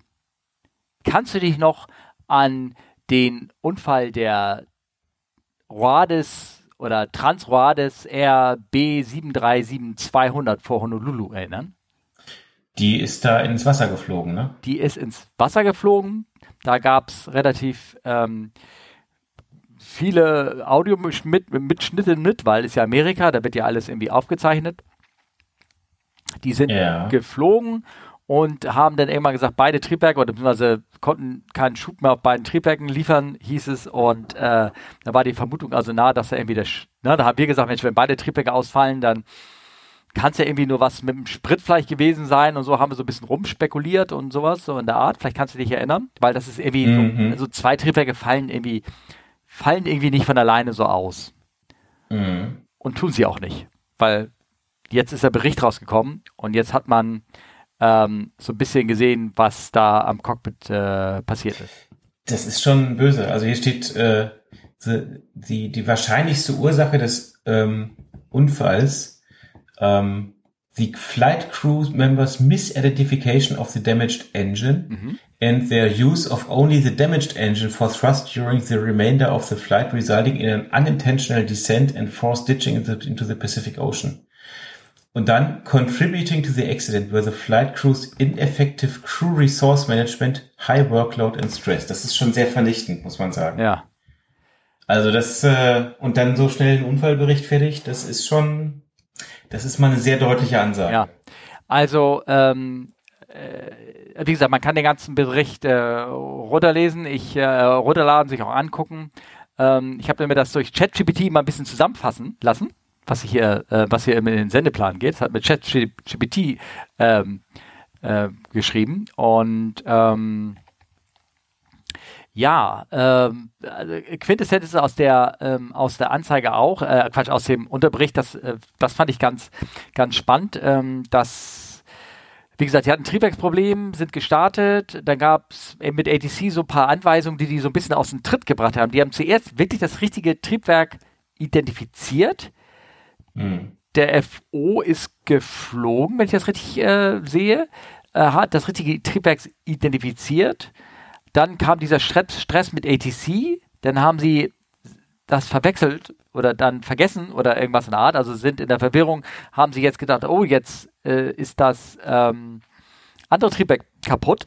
Und ähm, dadurch, dass sie das irgendwie, auch, weil glaube ich, nie so richtig abgeschaltet haben, weil sie waren ja irgendwie im Stress ähm, Mhm. und nur auch immer das eine Triebwerk benutzt haben, also nicht beide Hebel, sondern haptisch immer ein Hebel von dem angeblich guten, was aber das schlechte war, dann. Hm. Ähm, und haben sozusagen haben keine richtige Fehleranalyse nicht mehr gemacht. Die waren dann so gefangen in ihrem, in ihrem Schaltkreis, dass sie da irgendwie über den Atlantik waren, äh, Quatsch, über den Pazifik und es war dunkel und Triebwerk lief nicht. Die, die haben praktisch so, eine Art Verzweiflungsmodus und haben sich dann nur konzentriert auf das Fliegen, aber nicht mehr auf das Problem beh behelfen und sind dann, ja, sind dann ähm, da ins ins Wasser geditscht, haben beide überlebt, alles gut. Ähm, interessant fand ich, dass im im Bericht des Kapitäns herstand, mein FO hat noch nie einen Fehler gemacht. Deswegen habe ich ihm so gut vertraut. Der sagt doch der gestandene Kapitän, äh, Steffen, das äh, kannst du dir gar nicht vorstellen, dass ein Kapitän sowas sagt, oder? Nein, überhaupt nicht. Das, ne? Und vor allen, Dingen, vor allen Dingen das überhaupt. Also, also ich meine, ich kenne das ja an mir, ne? Weil ich mache, ich fliege, also ich meine, ich fliege ja immer fehler, fehlerfrei, oder? Du ja auch, ne? Oder? Ich mache nie einen einzigen Fehler. Ja. ja. Also jeder, wenn du dir jeden, wenn du dir an jedem Flug passieren kleine Arbeitsfehler. Das ist halt so. Also der Mensch. Ich kenne keinen, ich kenne, ich kenne keinen Flug, wo ich keinen Fehler gemacht ja, habe. Genau. Also wir reden jetzt einfach nur, weil man, keine Ahnung, ein falsches Wort benutzt hat oder irgendwas. Es ist halt, oder irgendwie, keine Ahnung, die, die, die Landelichter laut Handbuch nicht in 10.000 Fuß, sondern in 8.000 Fuß angemacht hat oder, oder gar nicht erst angemacht oder merkst ja. erst im Dunkeln so, oh Mist, wir müssen Lichter ausmachen oder, oder du fliegst los und es ist schon helllichter Tag und die Landelichter sind immer noch an, ne, obwohl du dunkel hat, alle solche Sachen passieren, passieren, passieren, passieren, passieren, ne. Und, ähm, und das, die Aussage finde ich schon ziemlich steil. Es ist natürlich, und vor allen Dingen, bei mir hat es gleich geklingelt. Manchester, Aerotours, britische Aerotours 737. Das ist ein klassischer Unfall. Ähm, der, war das in den 80ern oder irgendwas, äh, mhm. passiert ist. Ähm, auch da sind sie gestartet, 737. Und die hatte auch ein Triebwerksproblem. Und, ähm, und da haben sie einen Schnellschuss gemacht. Diesmal, da hat auch der FO, glaube ich, gesagt, ah, it's a goddamn right engine oder irgendwie sowas. Und sind in Leerlauf gegangen, haben gleich irgendwie die Center Request in Leerlauf und sind zurückgeflogen. Dadurch, dass sie beide Triebwerke auf Leerlauf hatten, ist denen nicht mal aufgefallen, ähm, welches Triebwerk nur eigentlich kaputt war. Weil beide liefen mhm. ungefähr gleich oder irgendwie sowas. Ne? Und dann haben sie einfach gesagt, ja, das war ja das Rechte und haben das Rechte abgeschaltet und im Endteil, wo sie wieder Gas geben konnten, fiel ihnen auf, oh dumm. Das war, wir haben das falsch ausgestellt. Ne? Hier haben sie es nicht ausgestellt, aber sie haben am Ende auch gar nicht mehr probiert, die Hebel irgendwie nach vorne zu schieben oder irgendwas vor dem anderen. Ne? Also ja, und das, das steht ja auch da drin, eigentlich wird das auch so trainiert, dass du die, die, die Hebel, ich sag mal, wenn du jetzt das Triebwerk das andere nicht abschaltest, dass du immer beide Hebel erstmal mitführst, prinzipiell, ja. Also stand da irgendwo ja. äh, in, dem, in dem Unfallbericht drin. Ja, ja, klar. Ähm, also, oder wollen wir so sagen, also ich kann mich jetzt erinnern von, von meiner Fliegerei aber 3.7, dass du, ähm, äh, dass du, wenn du wirklich das Triebwerk abgeschaltet hast, dass dann viele ähm, Einhebel unten gelassen haben und nur noch mit einem gesteuert haben. Also der kaputte war dann wirklich auf Leerlauf oder, also der lief ja auch nicht, das Triebwerk war ja wirklich aus ja. physisch ausgeschaltet. Aber erst dann, dann hast du nur einen Hebel benutzt. Aber solange beide Triebwerke liefen, hast du immer beide Hilfe, äh, Hebel benutzt. Ja, ja. ja das ist. Äh ja. Ja, vor allem, wie auch so, ich meine, wenn, wenn, wenn, wenn ich mich dem Boden nähere, ne? Und ich, ich denke, ich fliege da rein, ich würde irgendwann, ich würde, ich würde alle Hebel nach vorne schieben, die da sind. Also einfach nur, um gucken, ob da irgendwas kommt, ne? Ja, naja. ich glaube schon. Also es ist mal am, am grünen Tisch so einfach ja, zu sagen, aber ich glaube, ja, klar. Also äh, es ist halt, und ich meine, dieser, dieser, dieser Abschlussbericht, dieser eine Satz, den ich da, die zwei Sätze, die ich zitiert habe, die waren ja auch einfach sehr deutlich, muss man leider sagen. Ähm, was jetzt die Ursache für die Crew-Performance war, das weiß man natürlich nicht. Das, das ist natürlich eine andere Frage und ähm, aber es ist schon, ich glaub, ist schon bitter. Da steht auch drin Fatigue. Ne? Das ist, war mitten in der Nacht und also was. Das ist also die kleinen, die Fatigue ist ähm, Erschöpfung. Das ist immer ein Erschöpfungszustand. Es ist nicht Müdigkeit, das ist einfach ähm, ja Erschöpfung, ne? dass du, dass es durch die durch wenig Schlaf oder irgendwas anderes äh, ein Erschöpfungszustand dazu kommt und du dich äh, nicht so gut äh, konzentrieren kannst. Auf jeden Fall, wie gesagt, ich fand es erstaunlich, dass er unter dem Bericht so schnell rauskommt. Mhm. Und ähm, und äh, wie gesagt, ich tue es hier mit in den Sendelplan rein. Auch das, was ChatGPT geschrieben hat, fand ich, eine Zusammenfassung passt eigentlich. Ne? Mhm. ne? Also, ähm, tja, genau. Hm. Hast du noch Kraft für einen weiteren Fall? Das ist die übliche Frage. Die stelle ich immer so nach äh, ein paar Minuten, weiß ja. Ja, ja, natürlich. Also, ähm, ja, ähm, dieses äh, schöne Video von der Cargolux meinst du, ne? Ja, genau. Es geht äh, genau, wir müssen immer ein Datum dazu sagen, sonst wissen die Leute ja gar nicht, weil, weil da sind ja zwei Sachen passiert in, in, äh, genau, genau. in, in ähm, Luxemburg. Ne? Ähm, das ist am 14. Mai passiert mhm. und äh, ja, was soll man sagen? Da ist äh, bei der Landung äh, haben sie halt ein Fahrwerk auf der, auf, irgendwo auf dem Wege liegen gelassen und äh, ja, ist halt doof. Das äh, ist dann halt erstmal vom Boden Richtung Rumpf, dann wieder auf dem Boden in den Rumpf und dann irgendwann weiter weggeflogen. äh, was natürlich sehr spektakulär aussah. Man hat es natürlich auch gefilmt, weil man muss natürlich sagen, die sind ja umgedreht. Die wollten eigentlich nach Chicago fliegen, mhm. haben gesagt, ja Mensch, wir können das Fahrwerk nicht einfahren, wir, ähm, äh, wir müssen mal wieder landen und äh, ja, immerhin das, dieses Wheel Bogey, also dieser Fahrwerks, äh, dieses Fahrwerkselement, das kam dann vor dem Cargo Lux Hangar zum Stehen, also da, wo es sowieso hin musste. Ja, genau. Und äh, ja, ähm, sieht natürlich sehr spektakulär aus. Ähm, trotzdem, das Flugzeug konnte dann äh, einfach, ähm, also das ist dann auf der Bahn stehen geblieben, haben sie dann, denke ich mal, weggezogen. Ähm, ja, ist halt doof gelaufen. Ne? Genau, das, ähm, das, das, das Bild von diesem Fahrwerk sieht in dem Sinne spannend aus, das ähm, ist so halb abgebrochen, ne? sieht das so ganz, ganz merkwürdig aus, wo es da irgendwie verlassen. Die sind ja auch wegen einem Fahrwerksproblem ja ähm, umgekehrt, die konnten das Fahrwerk nicht mehr einfahren. Das war am 14. Mhm. Mai passiert. Und ähm, ich bin über diesen Satz ge gestolpert, der hier drin stand, äh, in dem Artikel, ähm, äh, when the crew stopped the climb, also in, in Flight 100, being unable to retract the gear, the aircraft returned to Luxembourg. Und ähm, da stand drinne, ähm, komisch, ich habe es doch da gelesen, was forced to Dump Fuel. Diesen Text habe ich ähm, gelesen. Ich, äh, ja, genau, hier bei The airline reported the aircraft was able to retract its landing gear. As a result, it was forced to dump fuel to return to Luxembourg. Ich wollte einfach nur auch einmal auf diesen Satz eingehen, dass, ähm, äh, falls die Leute sagen, oh Gott, der muss jetzt Sprit einlassen, muss er nicht. Also das, ich wollte das Wort, also es ist ratsam, sehr ratsam, das zu tun gerade wenn du ein Fahrwerkproblem hast oder irgendwie sowas. Aber du, ähm, du, du musst es nicht. Das, das habe ich immer so ein bisschen gestört. Weißt du, wenn immer irgendwo, weil du kannst, so ein Flieger ist auch zugelassen, dass er mit maximalem Landegewicht äh, landet. Nicht der. Auch, auch bei, auch bei Fahrwerksproblemen, also ich weiß nicht, vielleicht steht da irgendwas als Hinweis noch drin in den Checklisten. Ich habe keine Ahnung, ich, ich, ich fliege kein Jumbo, aber. Also ja. steht bestimmt drin, ist highly advisable, ne? Irgendwas in der Art. Aber wenn du davon ausgehst, dass das Fahrwerk nur ähm, ähm, na, sag mal, hier äh, nur nicht, nicht einfahren kann. Das kann ja mehrere Gründe haben. Du da erwartest ja noch nicht einen Fahrwerksschaden. Also anscheinend war irgendwas mit dem Fahrwerk kaputt. Mhm. Irgendwas, dass es ja ähm, abgebrochen ist. Und ähm, manchmal ist es ja so, dass irgendwelche Stangen verrutschen oder irgendwas, irgendwelche äh, ja, irgendwas da kaputt geht und äh, dementsprechend dann ähm, ähm, das nicht einfangen ist. Aber scheinbar war hier sowas kaputt, dass der, der Landesstoß das Ding den Rest gegeben hat. Fand ich sehr spannend. Ne? Ja, das, es geht ja auch, ähm, es gab ja einen Zwischenfall bei einer UP, einen Unfall äh, bei einer, bei einer UPS MD-11 in Seoul. Mhm. Da ist das Center Gear, ähm, wie war das? Den ist, also Center Gear bei der MD-11 hat zwei Reifen. Ein Reifen ist geplatzt beim Takeoff. Und es hat so eine, ähm, so einen Schlag gegeben, dass dieses ganze Center Gear immer so rechts, links sich immer weiter aufgeschaukelt hat ah. und schließlich abgerissen ist. Oh, okay.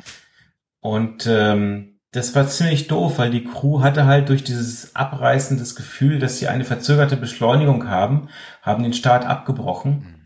Ist halt doof, dass mit dem Abriss des Fahrwerks zwei Hydrauliksysteme auch kaputt waren und leer gelaufen sind, binnen Sekunden. Oh und dann auch nicht mehr die volle Bremskraft des restlichen Gears zur Verfügung stand. Ja, mit anderen Worten, sie waren am Ende der Bahn. Äh, ja, ja, die sind über den Localizer hinten rausgeschossen. Oh, zum Glück, ähm, also keine, keine Schwerverletzten, alles soweit in Ordnung.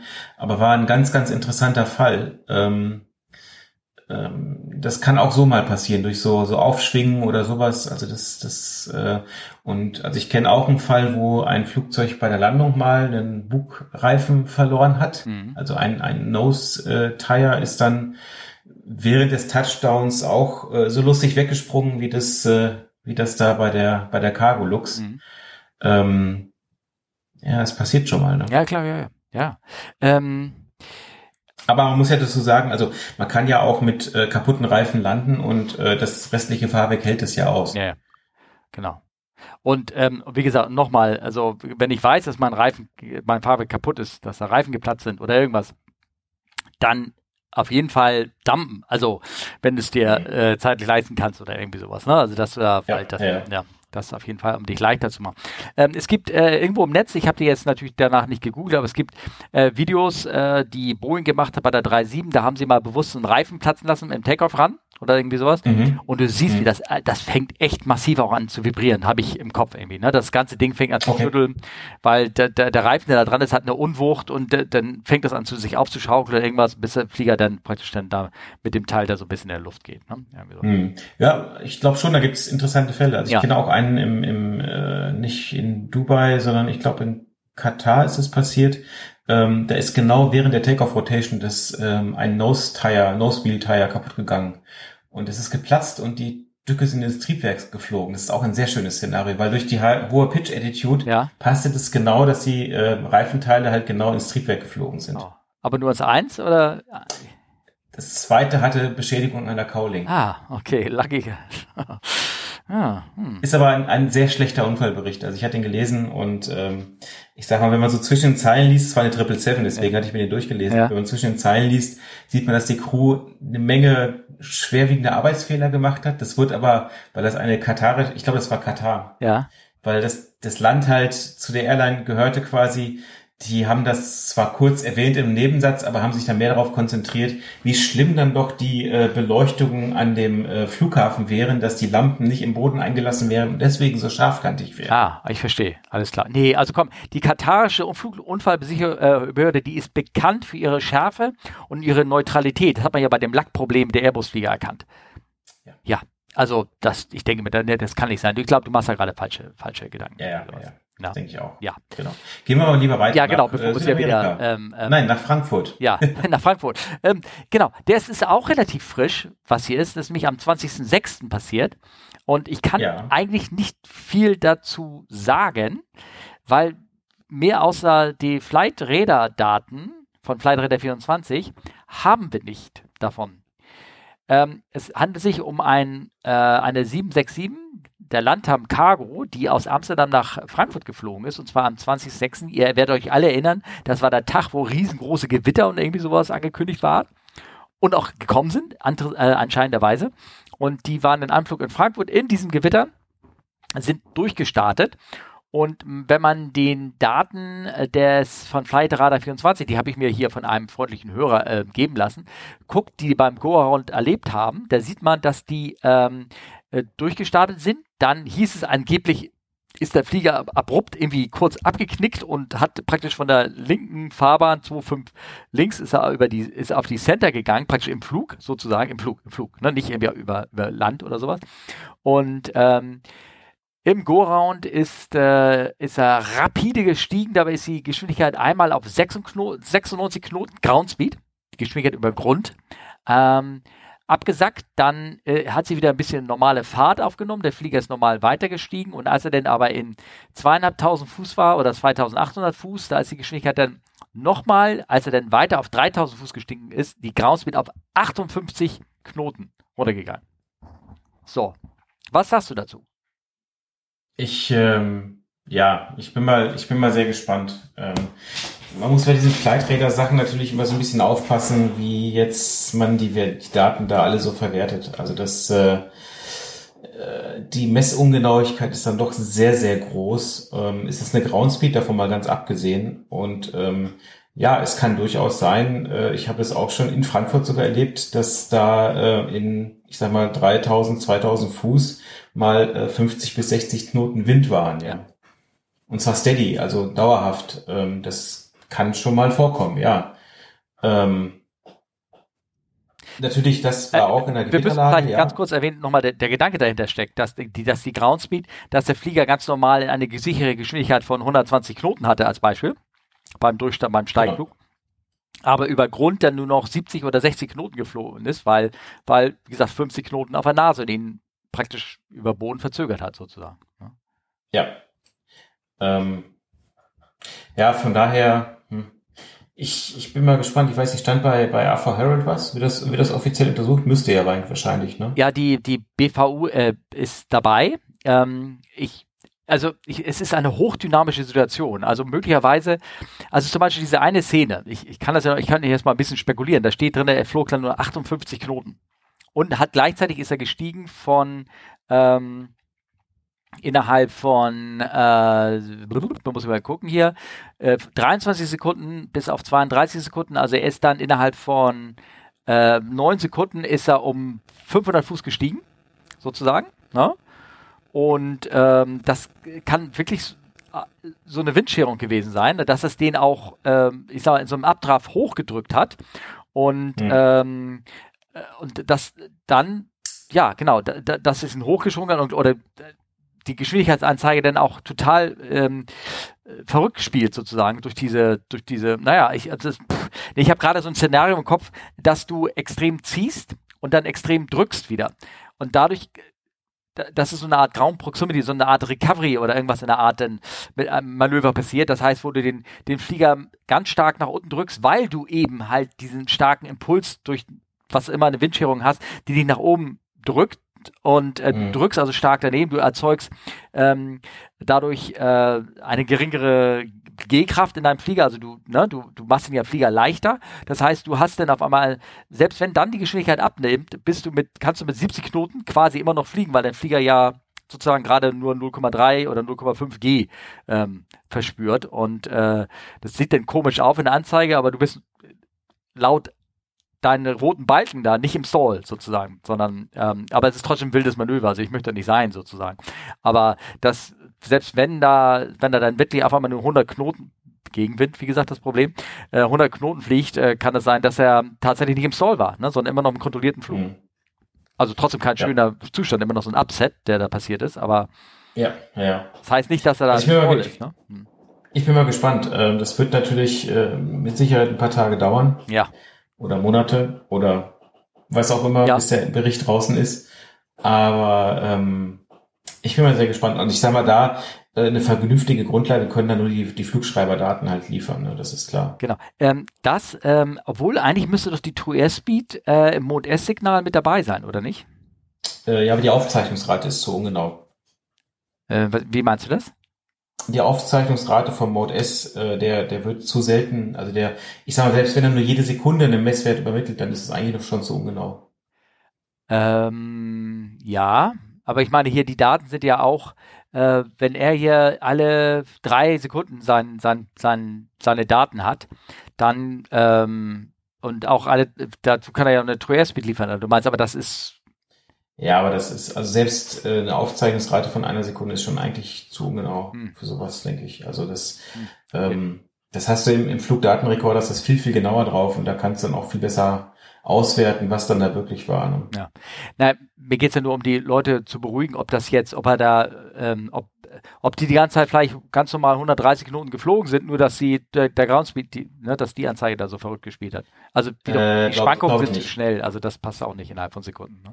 Ja, nee, nee, das kann ich schon, wenn das ein richtiger Microburst ist. Also ich bin mal sehr gespannt. Ich äh, ich glaube, der, der Fall hat auf jeden Fall äh, Dampf. Also ähm, ich bin, also will ich jetzt gerade mal überlegen. Also hier zum Beispiel, ne? Hier laut Anzeige ist er, ähm, du siehst die Daten ja nicht, die ich hier gerade vor mir habe. Er ist ähm, innerhalb, wirklich, er ist auch innerhalb von zwölf Sekunden soll er laut Groundspeed ähm, von 107 Knoten auf 58 Knoten runtergegangen. Also das ist ja eine Verzögerung um 50 Prozent. Ja. Innerhalb von also äh, abgebremst, auch in der Groundspeed abgebremst, dann von ähm, äh, ja von 180 km/h runter auf 80 oder 90 km/h. Das, das, das in der Geschwindigkeit so, so schnell abzubremsen, das macht das Flugzeug ja, diese Lateralbeschleunigung, das, da ist doch irgendein Messfehler drin. Das, das kann irgendwie nicht ja, ist die Frage, also wie gesagt, deswegen diese Flightradar-Daten mal mit Vorsicht zu genießen. Es äh, ist natürlich die spannende Frage, wie die Ground Speed berechnet wird, ob es wirklich der, der Track über Ground ist oder also äh, projiziert auf den Boden oder ob der Steigflug selber, der sehr steil ist, auch mitgerechnet wird. Ich glaube, die, die, äh, die kommen nicht, die Groundspeed-Daten kommen die nicht, äh, weil das ja alles Transponder-Signale sind, die kommen vom Flieger selber. Und wenn der massive Geschwindigkeitsschwankungen hat, dann zeigt das ganze System auch Scheiße an. Also der, der, der ganze Flieger hat ja nicht in der echten Groundspeed, in der echten Bewegung von einem Primärradar, wird er ja nicht innerhalb von äh, 8, 12 Sekunden äh, sich um 100 kmh verzögert haben. und dann wieder die, die, dann wieder die Geschwindigkeit in weiteren acht Sekunden ist er hier und dann fliegt er nämlich 100, dann hat, wir haben einmal hier einen Sprung von 38 innerhalb von, grübel, grübel, äh, wieder innerhalb von 9 Sekunden von 72 Knoten Ground Speed auf 144 Knoten Ground Speed. Ja, aber wie soll das Steffen, diese, diese, diese, diese Messdaten, Messdaten, wenn wir uns so nehmen vom Flightradar, ja, nee, aber das ist, das will ich für unseren Hörer sagen. Das ist ja eine, ja. eine, eine Groundspeed-Anzeige, die vom Flugzeug generiert wird. Und die kann eigentlich nur zustande kommen. Der rechnet sich das ja auf anhand von seiner eigenen Geschwindigkeit und, äh, oder ist es, naja, wobei, er hat ja, auch die Trägersicherung. Ne? Ja. ja, aber Steffen, zum Beispiel die, die Empfänger für diese ADSB-Daten, äh, die werden gerade um, bei Flughäfen haben die relativ viele Signale, die sie verarbeiten müssen. Mhm. Und du weißt nicht, ob zum Beispiel das Signal wirklich exakt gemessen wird oder ob es da auch Verzögerungen gibt. Also wenn der ein Signal, ich sag mal, äh, misst, aber ich sag mal, sechs Sekunden später einsortiert in die Timeline. Also da, da, da kann es ganz, ganz viele Sachen geben. Deswegen, also ich äh, ich, ich, ich, ich glaube den ja auch nicht. ich glaube den ja auch so. nicht. Ich nehme die ja auch nicht so so ernst die ganzen Daten. Ich versuche nur gerade, wo die Werte eigentlich herkommen. Ne? Also was der Ursprung der Signal ist. Der, das System, der misst ja nicht selber selber was, sondern gibt die Daten vom Flugzeug wieder. Und wenn der, äh, was immer da da empfängt, ne? Und wenn äh, das Flugzeug durch turbulente Winde da selber gerade. Da glaube ich, ne? ist doch fast der geringste Fehler. Also ich glaube, bei diesen ADSB-Receivern ist natürlich auch ein Fehler, wenn ja. du sehr, sehr viele Targets hast und so ja, weiter. Also, ja, ja, keine Ahnung. Aber dazu gab es auch gleich eine Frage vom, von, von York und die Ach fand so. ich eigentlich ganz gut. Ja, genau. Da schrieb er nämlich, ja. äh, zum, zum Windshear würde mich interessieren, ob es Flughäfen gibt, die vom Wind her schwierig sind. Hörte, dass zum Beispiel Kai Tak damals nicht so schwer gewesen ist wegen der Kurve, sondern mehr wegen den Winden. Äh, ja, Jörg, äh, wir hatten es auf dem Telegram-Channel ja schon gesagt, dass wir das äh, lieber hier im Podcast einmal beantworten. Äh, es gibt natürlich Flughäfen, die sehr spannend sind vom Wind. Welcher fällt dir ein als erstes? Äh, Runway 18 in Frankfurt. Die machen doch jetzt immer die Windanzeige Gas 1 bis 2. Ja, aber das ist ich glaube, ich bin jetzt, nein, ich fahr, ich fahr, ich, ich wollte einen Scherz machen, aber den verstehen nur Insider. Achso. Ja, okay, gut. Okay, und jetzt ernsthaft? Ernsthaft, ähm, äh, Hongkong, Chepla Kok. Der hat. Der neue Hongkong Airflughafen. Äh, genau. Neue Hongkonger Flughafen. Der hat, der hat, der hat so ein paar fiese Winde, weil er neben Berg gebaut ist, die so Fallwinde sind, die runterkommen und die äh, manchmal komisch äh, regieren können. Genua ist ganz bekannt, hat fiese Winde weil er nämlich äh, der Flugplatz in so einem Tal ist, da wo auch ja vor vier, fünf Jahren diese Brücke eingestürzt ist. Da diesen Kanal kann es kann, kann so Winde gehen und der Klassiker unter allen Liebhabern der Inseln äh, im Atlantik Malaga. Genau. Malaga, nennen wir es mal lieber Madeira. Madeira, Malaga, Madeira, Hauptsache Italien, Mann. Genau. ja.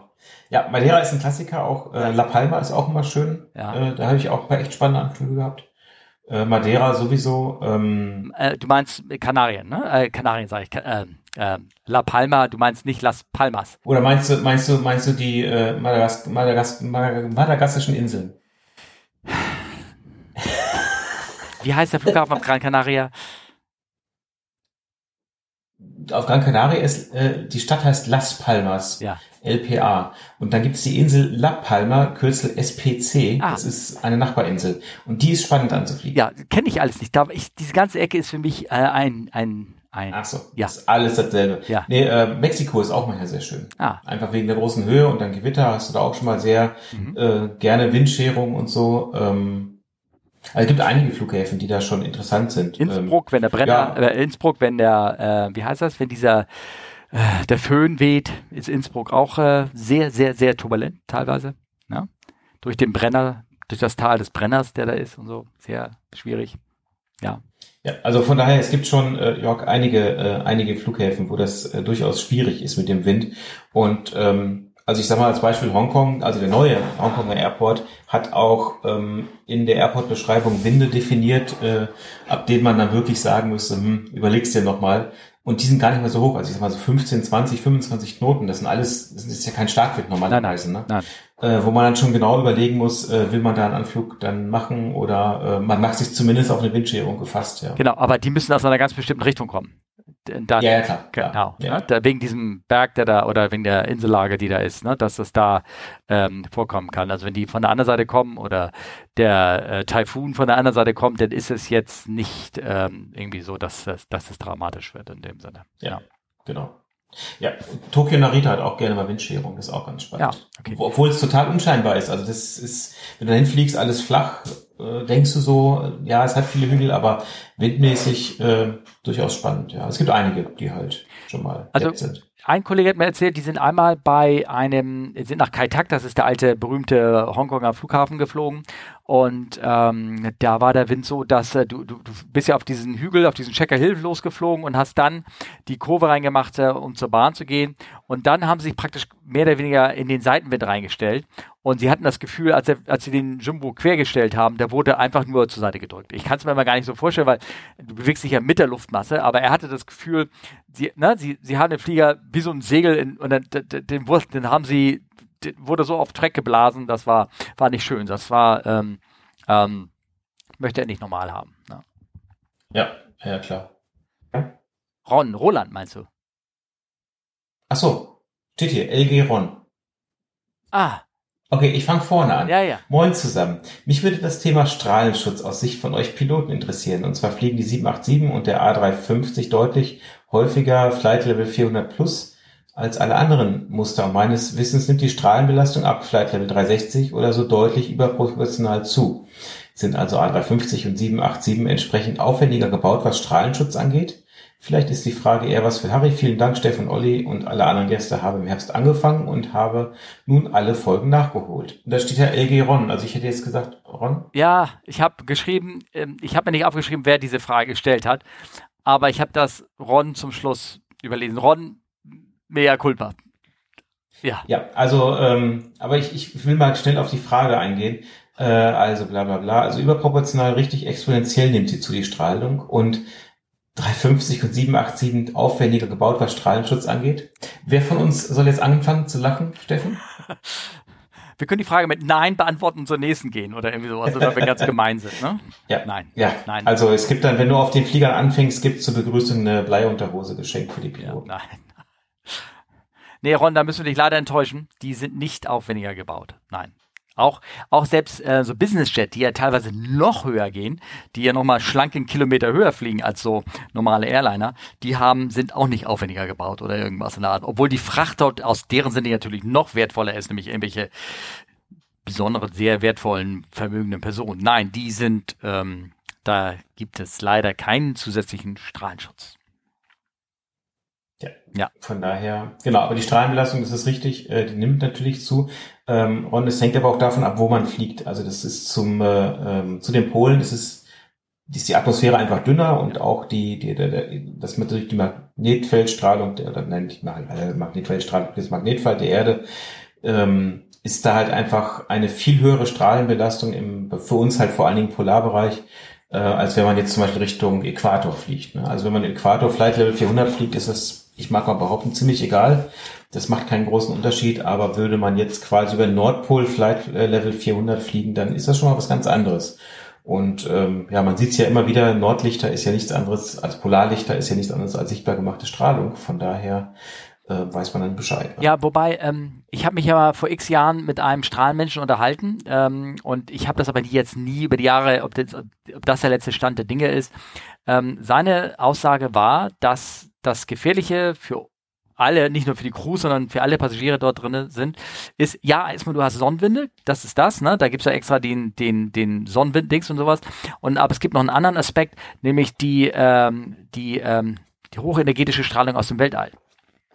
Genau. Und, ähm, und die ist unabhängig immer gleich schnell und gleich hart und trifft dich aus allen Richtungen gleich, glaube ich.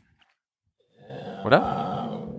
Ja, also ich kann euch da von der NOAA, also dem National Oceanic and Atmospheric Administration, also der dem DVD der Amerikaner sozusagen, mhm. ähm, kann ich euch sehr empfehlen. Da gibt's eine ähm, ein Space Weather Prediction Center. Und ähm, das ist ganz interessant, weil da machen die eine Vorhersage. Also einmal ähm, haben sie gerade, also was aktuell vorherrscht, äh, was in vier, für 24 Stunden vermutet wird und was vorhergesagt wird. Und da geht's halt einmal um äh, geomagnetische Stürme, ähm, klassische Sonnenstürme und ähm, Radio Blackouts heißt es so schön, mhm. ähm, also so Radio-Funkstörungen. Ähm, für Interessierte, Steffen packt den Link in die Show Notes, äh, gibt es eine Menge zu lesen. Und es ist auch ganz interessant. Und ich sag mal, äh, alle, alle 100 Jahre hat man nur so ein Extremevent. Ja.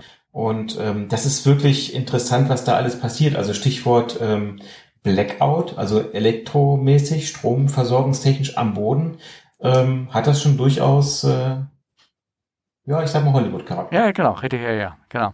Ähm, wie gesagt, ich habe, ich grübel gerade, ob ich irgendwie Quatsch geredet habe oder irgendwie sowas. Äh, der, mit demjenigen, mit dem ich damals unterhalten habe, der meinte irgendwie, dass interessanterweise dann, wenn die, äh, wenn die Sonnenfleckenaktivität hoch ist und das und ähm, äh, damit auch die Sonnenwindaktivität irgendwie hoch ist von der Sonne, dass dann ähm, das Magnetfeld der Erde sehr konzentriert ist, weil es halt sozusagen zusammengestaucht wird von der Strahlung. Und dass dann die äh, Höhenstrahlung, die kosmische, dass die äh, besser abgeschirmt wird. Aber dafür hast du natürlich, wenn du dann in der falschen Gegend fliegst, nämlich an, an Polargegenden, dann kriegst du da nämlich mehr einen verbraten durch den Sonnenwind. Ne?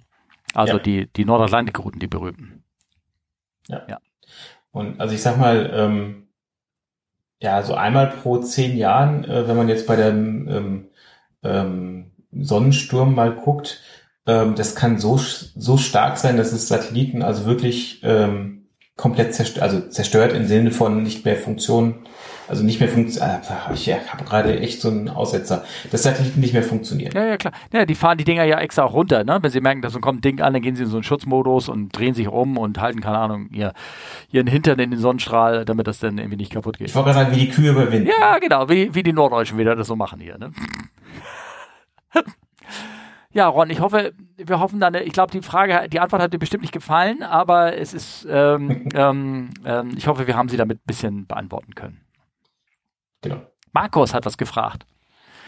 Ähm, der hat gefragt, ist Frachtfliegen auf kurz, auf der Kurz- oder Bildstrecke hinsichtlich der Vorbereitung und Durchführung anders als auf der klassischen Langstrecke für Piloten? Nerviger oder macht es keinen Unterschied? Danke vorab und Grüße aus Hamburg. Was? Markus aus Hamburg? Okay, nee. Okay. Tja, ähm, ich denke, die Frage geht irgendwie so ein bisschen an mich. Äh, Markus, ich bin jetzt nicht so viel kurze Mittelstrecke Fracht geflogen. Wir haben tatsächlich so ein, äh, eine Strecke, das ist äh, für uns gefühlt Kurzstrecke nach Tel Aviv von Kairo. Ähm, äh, Vorbereitung, Durchführung, nee, genau dasselbe, macht keinen Unterschied. Die Papiere sind deutlich dünner, ne? Also du musst nicht irgendwie 80 Seiten Notems lesen, die natürlich jeder Pilot vor dem Flug immer komplett durchliest. Selbstverständlich, ja. Mhm. Ähm, nerviger? Hm, nee. Ich sage, manchmal ist es auch mal ganz nett, mal kurz zu fliegen. Ja. Also gerade jetzt mit der Russlandsperrung, ähm, ein Kollege erzählte von, ich glaube, der hat jetzt 14 Stunden 50 äh, von Seoul nach Frankfurt gebraucht. Oh, furchtbar. Ja. Das zieht sich, ne? Das ja. ist echt brutal. Also von daher, ähm, ich glaube, so richtig Unterschied macht's nicht ähm, ich sag mal, die, die Airlines, die nur, die nur kurze und Mittelstrecke fliegen, die, ähm, das ist schon anders. Also ich, ähm, ich habe mal einen äh, umgerüsteten 321 gesehen, der als Frachter umgebaut wurde. Mhm. Und ähm, also die haben, die haben das Klo da, aber nicht mal eine richtige Küche da drin. Ne? Also es ist schon echt äh, ein bisschen spartanisch, ja. muss man sagen. Ja, ja. Und ähm, gerade die, diese Postsachen, Kurz- und Mittelstrecke, sprich EAT, European Air Transport, da steht außen DHL drauf, kennt ja jeder.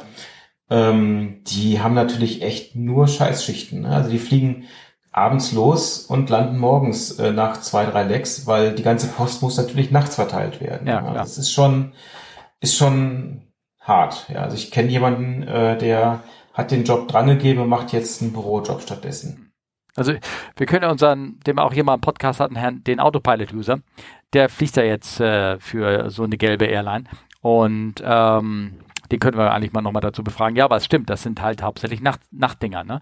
Ich bin ja auch mal auf Bobby-Fracht äh, geflogen und ähm, das waren auch nur, nur Nachtschichten von der Art. Da bist du dann abends um elf los, irgendwo hin, hat es eine Stunde gedauert, bis alles rein und raus war und dann ging die Reise weiter. Ne?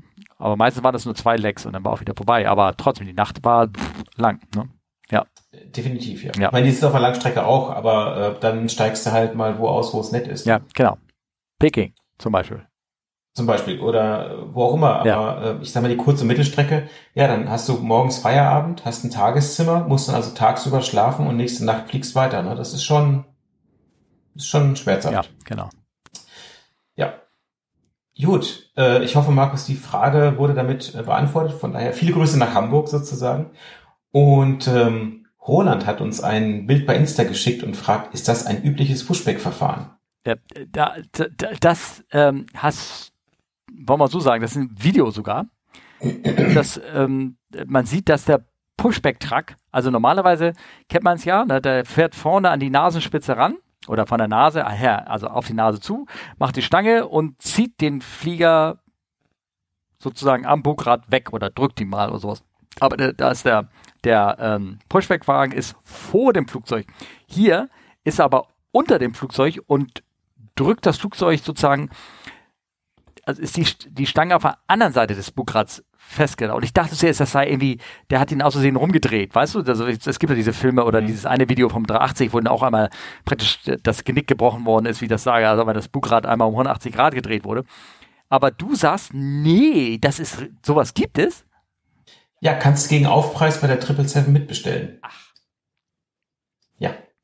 Ähm, ist aber relativ selten, dass man es braucht. Aber wenn du zum Beispiel einen Parkplatz hast, wo du vor dem Flugzeug gar keinen Platz mehr hast. Ah, okay. Dann brauchst du sowas. Dann kannst du das halt quasi bis, bis an den Rand des, äh, des äh, Tarmacs stellen, des Teers, des Asphalts. Mhm. Und ähm, genau. Aber oder halt, wenn du halt ein Gebäude davor hast oder so zum Beispiel. Ja klar, aber das ist ja, da muss ja, das ist schon so ein bisschen äh, diffiziler. Ne? Ich meine, da muss der der Pushback-Trag muss ja unter das Flugzeug, der darf die Triebwerke links und rechts nicht berühren, der darf in die Hauptbauwerke nicht ran und all sowas. Das ist ja schon ein bisschen, mhm. ne? Genau. Also ähm, ich habe das auch ehrlich gesagt, ich wusste, dass es gibt, aber ich habe es noch nie in echt gesehen. Also das, ich glaube, das ist auch äh, für den Fahrer selber ein bisschen, bisschen anstrengender und von daher, nee, also ich denke mal, das äh, ist selten zu sehen. Nein, ich meine, es gibt extrem interessante, seltene Konstruktionen. Ne? Es gibt auch zum Beispiel für, für so eine indische Airline wurde ja mal ein A320 mit ähm, äh, vier Hauptfahrwerken pro Rad äh, aus, ausgeliefert, ne? Oder vier? Vier. Genau. Nicht ja, zwei, sondern. Vier Reifen pro. Ja, ja genau. Genau. Also da hatte der n, insgesamt vier Reifen mehr als der normale 320. Also es gibt schon Sonder, Sonderversionen von allen möglichen Sachen. Ne? Ja. ja, okay, cool. Ja, Roland, also ich war ganz verdattert. Ich hatte gedacht, der Olli, der flunkert, aber nein, das gibt es anscheinend wirklich. Wobei ich habe es nicht überprüft. Stimmt, gibt es das wirklich, Olli? Er nickt, ja. er nickt. Okay, anscheinend. Ja, ja. Ja, okay. Ich habe auch nicht dran gezweifelt, ehrlich gesagt. Ähm, Alex, Alex, äh, oh, ähm, hm, das ist eine lange Frage. Wir können mal hm, auch kurz zusammenfassen oder was? Was meinst du? Kriegen wir das hin? Also wir können die Frage mal vorlesen, aber ich würde sagen, das äh, beantworten wir in der Ruhe mal ausgiebig in der nächsten Folge. Ja. Ähm, also Alex hat gefragt, äh, folgendes, vielleicht habt ihr Lust über Fly-by-Wire zu reden. Die ganzen technischen Hintergründe wurden ja in Omega Tau Podcast schon super erklärt. Mich würde aber interessieren, was sich seit dem A320 von 1987 zum heutigen 350 bzw. A380 so verändert hat. Zum Beispiel neue Funktionen fliegt er besser und so weiter. In den über 30 Jahren ist doch bestimmt viel passiert. Ja, würde ich sagen. Ist. Oder? Es ist, es ist viel passiert, ja. Aber ähm, ich glaube, die, die, die größten Sachen sind vor allen Dingen äh, entwicklerspezifisch. Also ich sag mal, Airbus, die mit dem, mit dem Sidestick da ähm, schon seit langem Fly-by-Wire fliegen und äh, Boeing, die jetzt ja relativ spät erst damit gekommen sind, als hier mal 777, ich glaube, das war eher, das war deren erster Fly-by-Wire-Flieger. Genau. Ähm, und die, die, die Philosophie dahinter ist halt eine komplett andere. Das, äh, von daher glaube ich, äh, ich habe echt Lust, über Fly by Wire zu reden, Alex, aber ich glaube, also es hat, es ist viel passiert, ja, definitiv. Und äh, 30 Jahren ist, ist natürlich eine lange Zeit und auch da lernt man aus Unfällen, Zwischenfällen und sonstigen Sachen äh, und verbessert das System natürlich, ja. Also das, äh, das auf jeden Fall. Also alleine, allein die Tatsache, wie das aufgebaut ist, wenn du die Logik anguckst zum A320, da hast du irgendwie zwei Primaries und zwei Secondary Flight Control Computer, so, so, so ein Gemisch aus, aus verschiedenen Systemen. Beim, beim 380 hast du nur noch äh, drei Flight Control Computer, die ein, die einen Secondary und eine Primary Funktion drin haben, die für die Bedienung des und für die Logik aus der Sicht der Crew deutlich einfacher zu verstehen ist, weil du hast da nicht irgendwie verschiedene Subsysteme, die ausfallen und nicht ausfallen und irgendwelche äh, ähm, äh, Restriktionen ergeben, was ähm, Controllability an, angeht, sondern hier ist es einfach, es ist redundanter gebaut, gebaut worden. Es ist simplifizierter gebaut worden, also bestimmt nicht simpler gebaut worden, aber aus Sicht der Crew simplizierter gebaut worden und es wird auch ständig was verändert. Ich weiß, dass in meiner Zeit vom A3 äh, 80, wo ich war, ging es von äh, Batch 5 auf Batch 6, so nannte sich das. Also eine andere okay. Flight Control Software wurde darauf gespielt. Die Logik und solches ist immer noch die gleiche. Das konntest du, ähm, du hast den Flieger, die Laws als solches, wie sich das für, für die Crew anfühlt, waren die gleichen. Und ich glaube, das sind auch die gleichen beim 320. Also es fühlt sich halt sehr ähnlich an, ist halt spezifisch das Flugzeug natürlich angepasst so ein bisschen, aber ähm, aber wie die Laws sind, ja, aber das, dann sind die Feinheiten in Grenzsituationen. Wie, wie reagiert da der Flieger? Ist er da sicherer geworden oder irgendwas in der Art? Und da kommst du im Normalbetrieb ran. Also der Unterschied zum Beispiel vom Batch 5 auf Batch 6 beim A380 war, dass er, der, der, der 380er hatte die Eigenschaft, dass er, weil er so ein fetter Klops war und es gab eine leichte laterale Windscherung, dass auf einmal der, die, die, äh, der Wind abgenommen hat, dann bist du natürlich, weil die Masse weiter geschoben hat, bist du relativ also unbewusst oder schnell in den Overspeed reingegangen. Ne? Wenn, der, wenn die Geschwindigkeit um 50 Knoten abgenommen hat und du, der Flieger ist aber trotzdem weitergeflogen, ging die Anzeige, die Geschwindigkeitsanzeige ging hoch und du bist gerne mal in den roten oder leicht in den roten Bereich anbekommen. Und bei Batch 6 hat er schon angefangen, leicht die Spoiler selber auszufahren, um das zu kompensieren, zum Beispiel.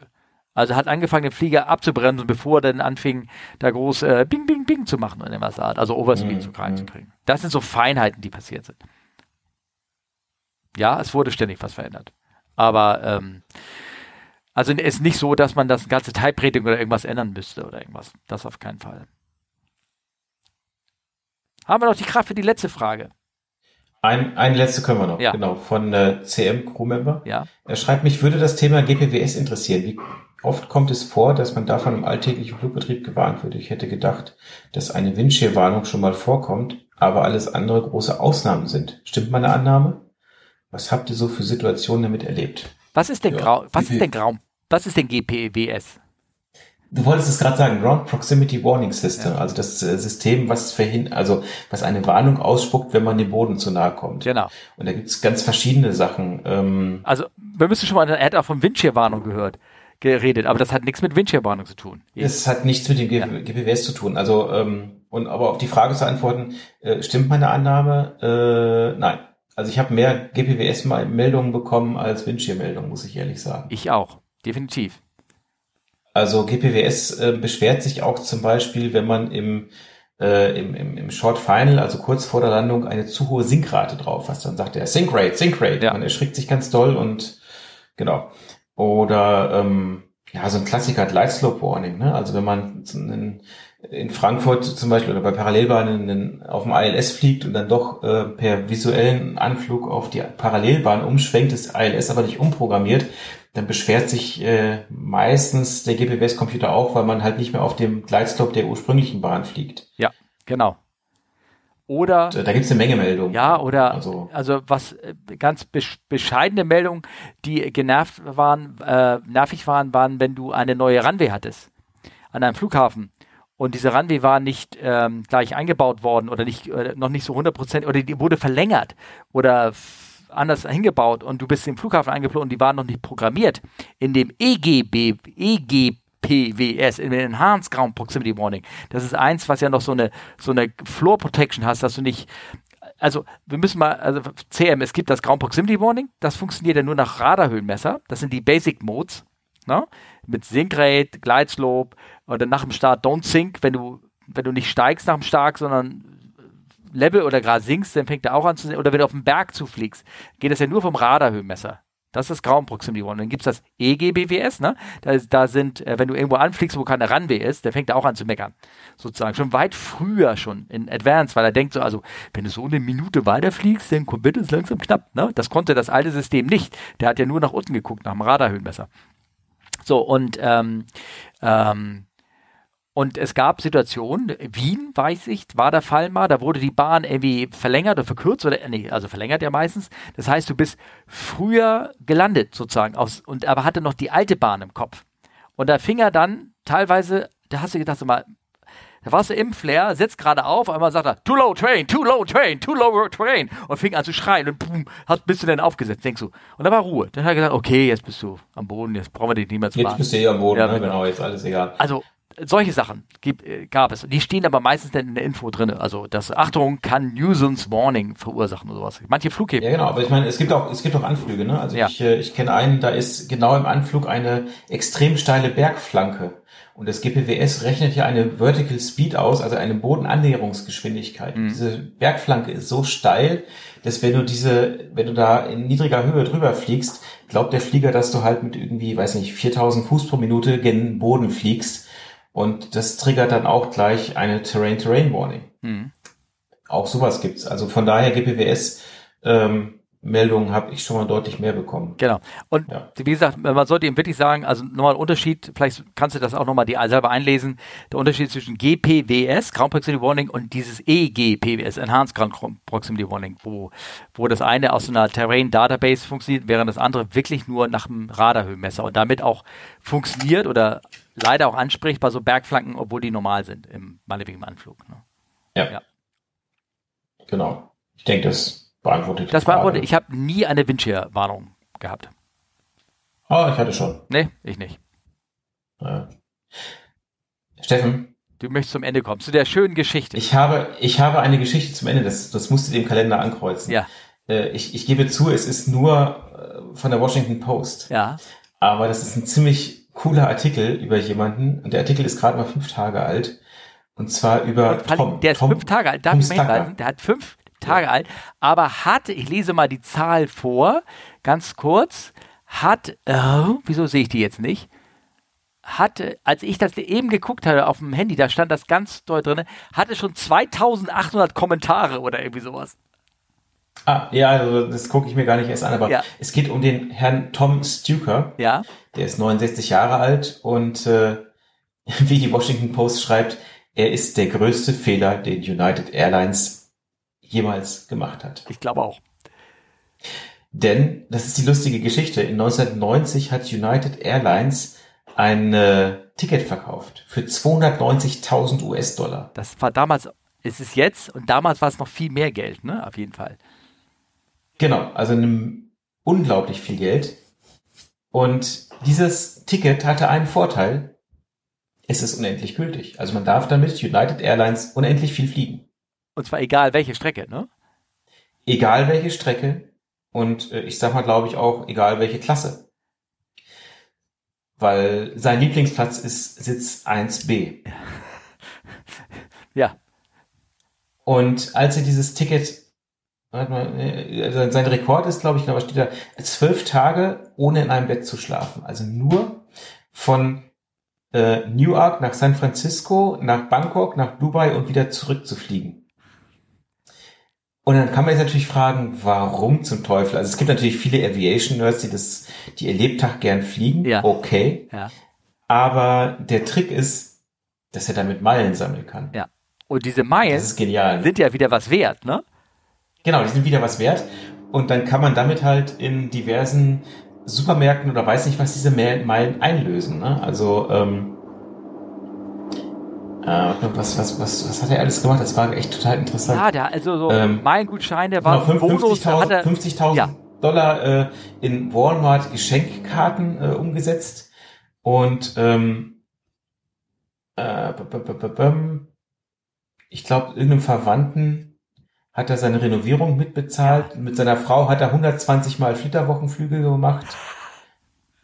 Ähm, vor allen Dingen, ich finde das toll, dass United müsste eigentlich sagen, also die müssen wir immer mal so einen Sniper irgendwie auf sein, auf, auf sein Grundstück schicken. Aber nein, dadurch, dass er ja natürlich auch so viel Meilen sammelt, ist er wiederum, ist, erscheint er in dem Meilenkonto-Status auch als, als Vorbild, schätze ich mal, ne, weil er halt so viele sam sammelt, obwohl sie natürlich am Ende ja, nichts mehr dafür, keinen Umsatz mehr macht, irgendwie im Gegenteil.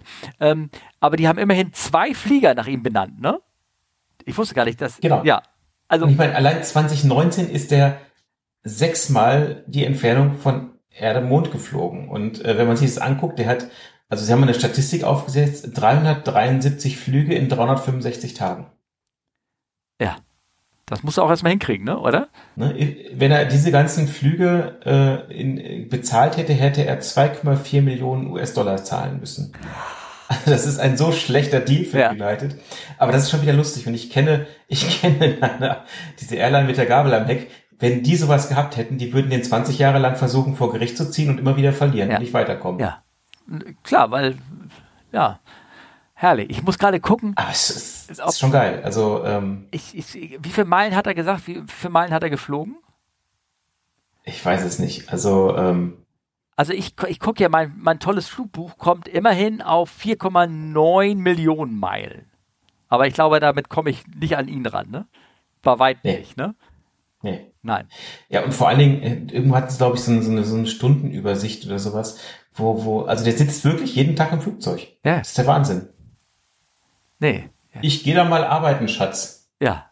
Ich verdiene das Geld für uns, indem ich Meilen sammle und irgendwo hinfliege oder irgendwie sowas. Ja. Ja. Ja. ja. Alleine 33 Mal nach Melbourne geflogen, glaube ich, ne? ja. ja. Ja. Herrlich. Ähm, ja, schon spannend. Ähm, schöne Geschichte. Also lest euch die mal durch und äh, freut euch einfach mit ihm. Und äh, wobei, sag mal, gibt es da nicht dieser Film, ähm, äh, der mit äh, Dings mit ähm, Clooney gespielt ist, wo er auch auch äh, so ein Frequent Meilen Flyer irgendwie spielt, der auch nur in den Flugzeugen irgendwie sich raufklärt. Ja, ja, ja. Ähm, ah, ja.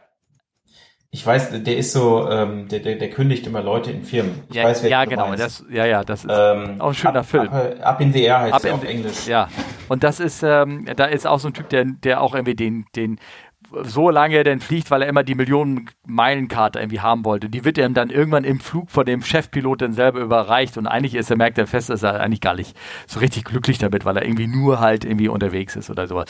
Da gab es aber die Tipps auch mit, äh, die Tipps, die er gesagt hat, fand ich auch ganz gut. Die Tipps, die er sagt, sind never, never, ever, never, ever, never, never, ever, ever verreise mit, mit äh, Koffer.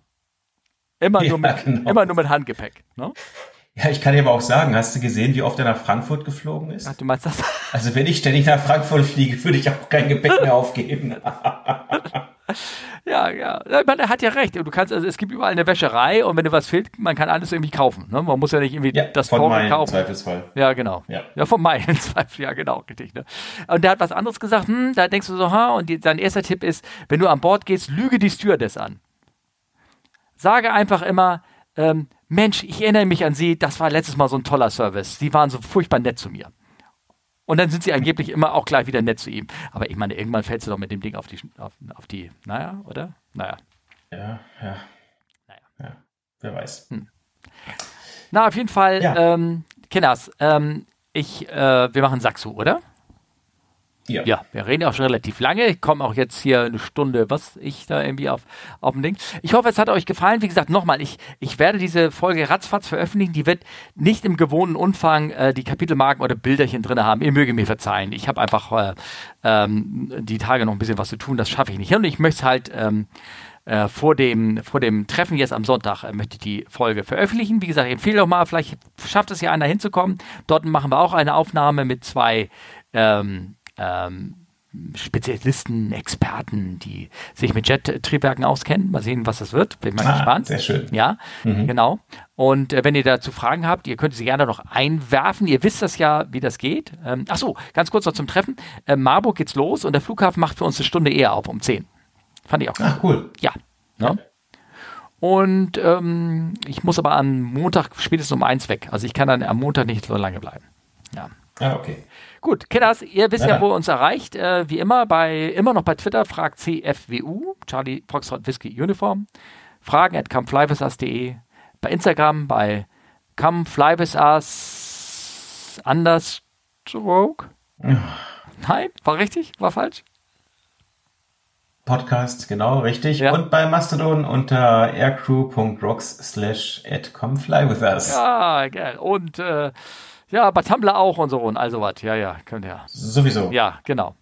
Kinders, hat Spaß gemacht. Olli, ich wünsche dir einen schönen Urlaub. Danke, Steffen. Bis bald. Mach's gut. Ciao. Tschüss.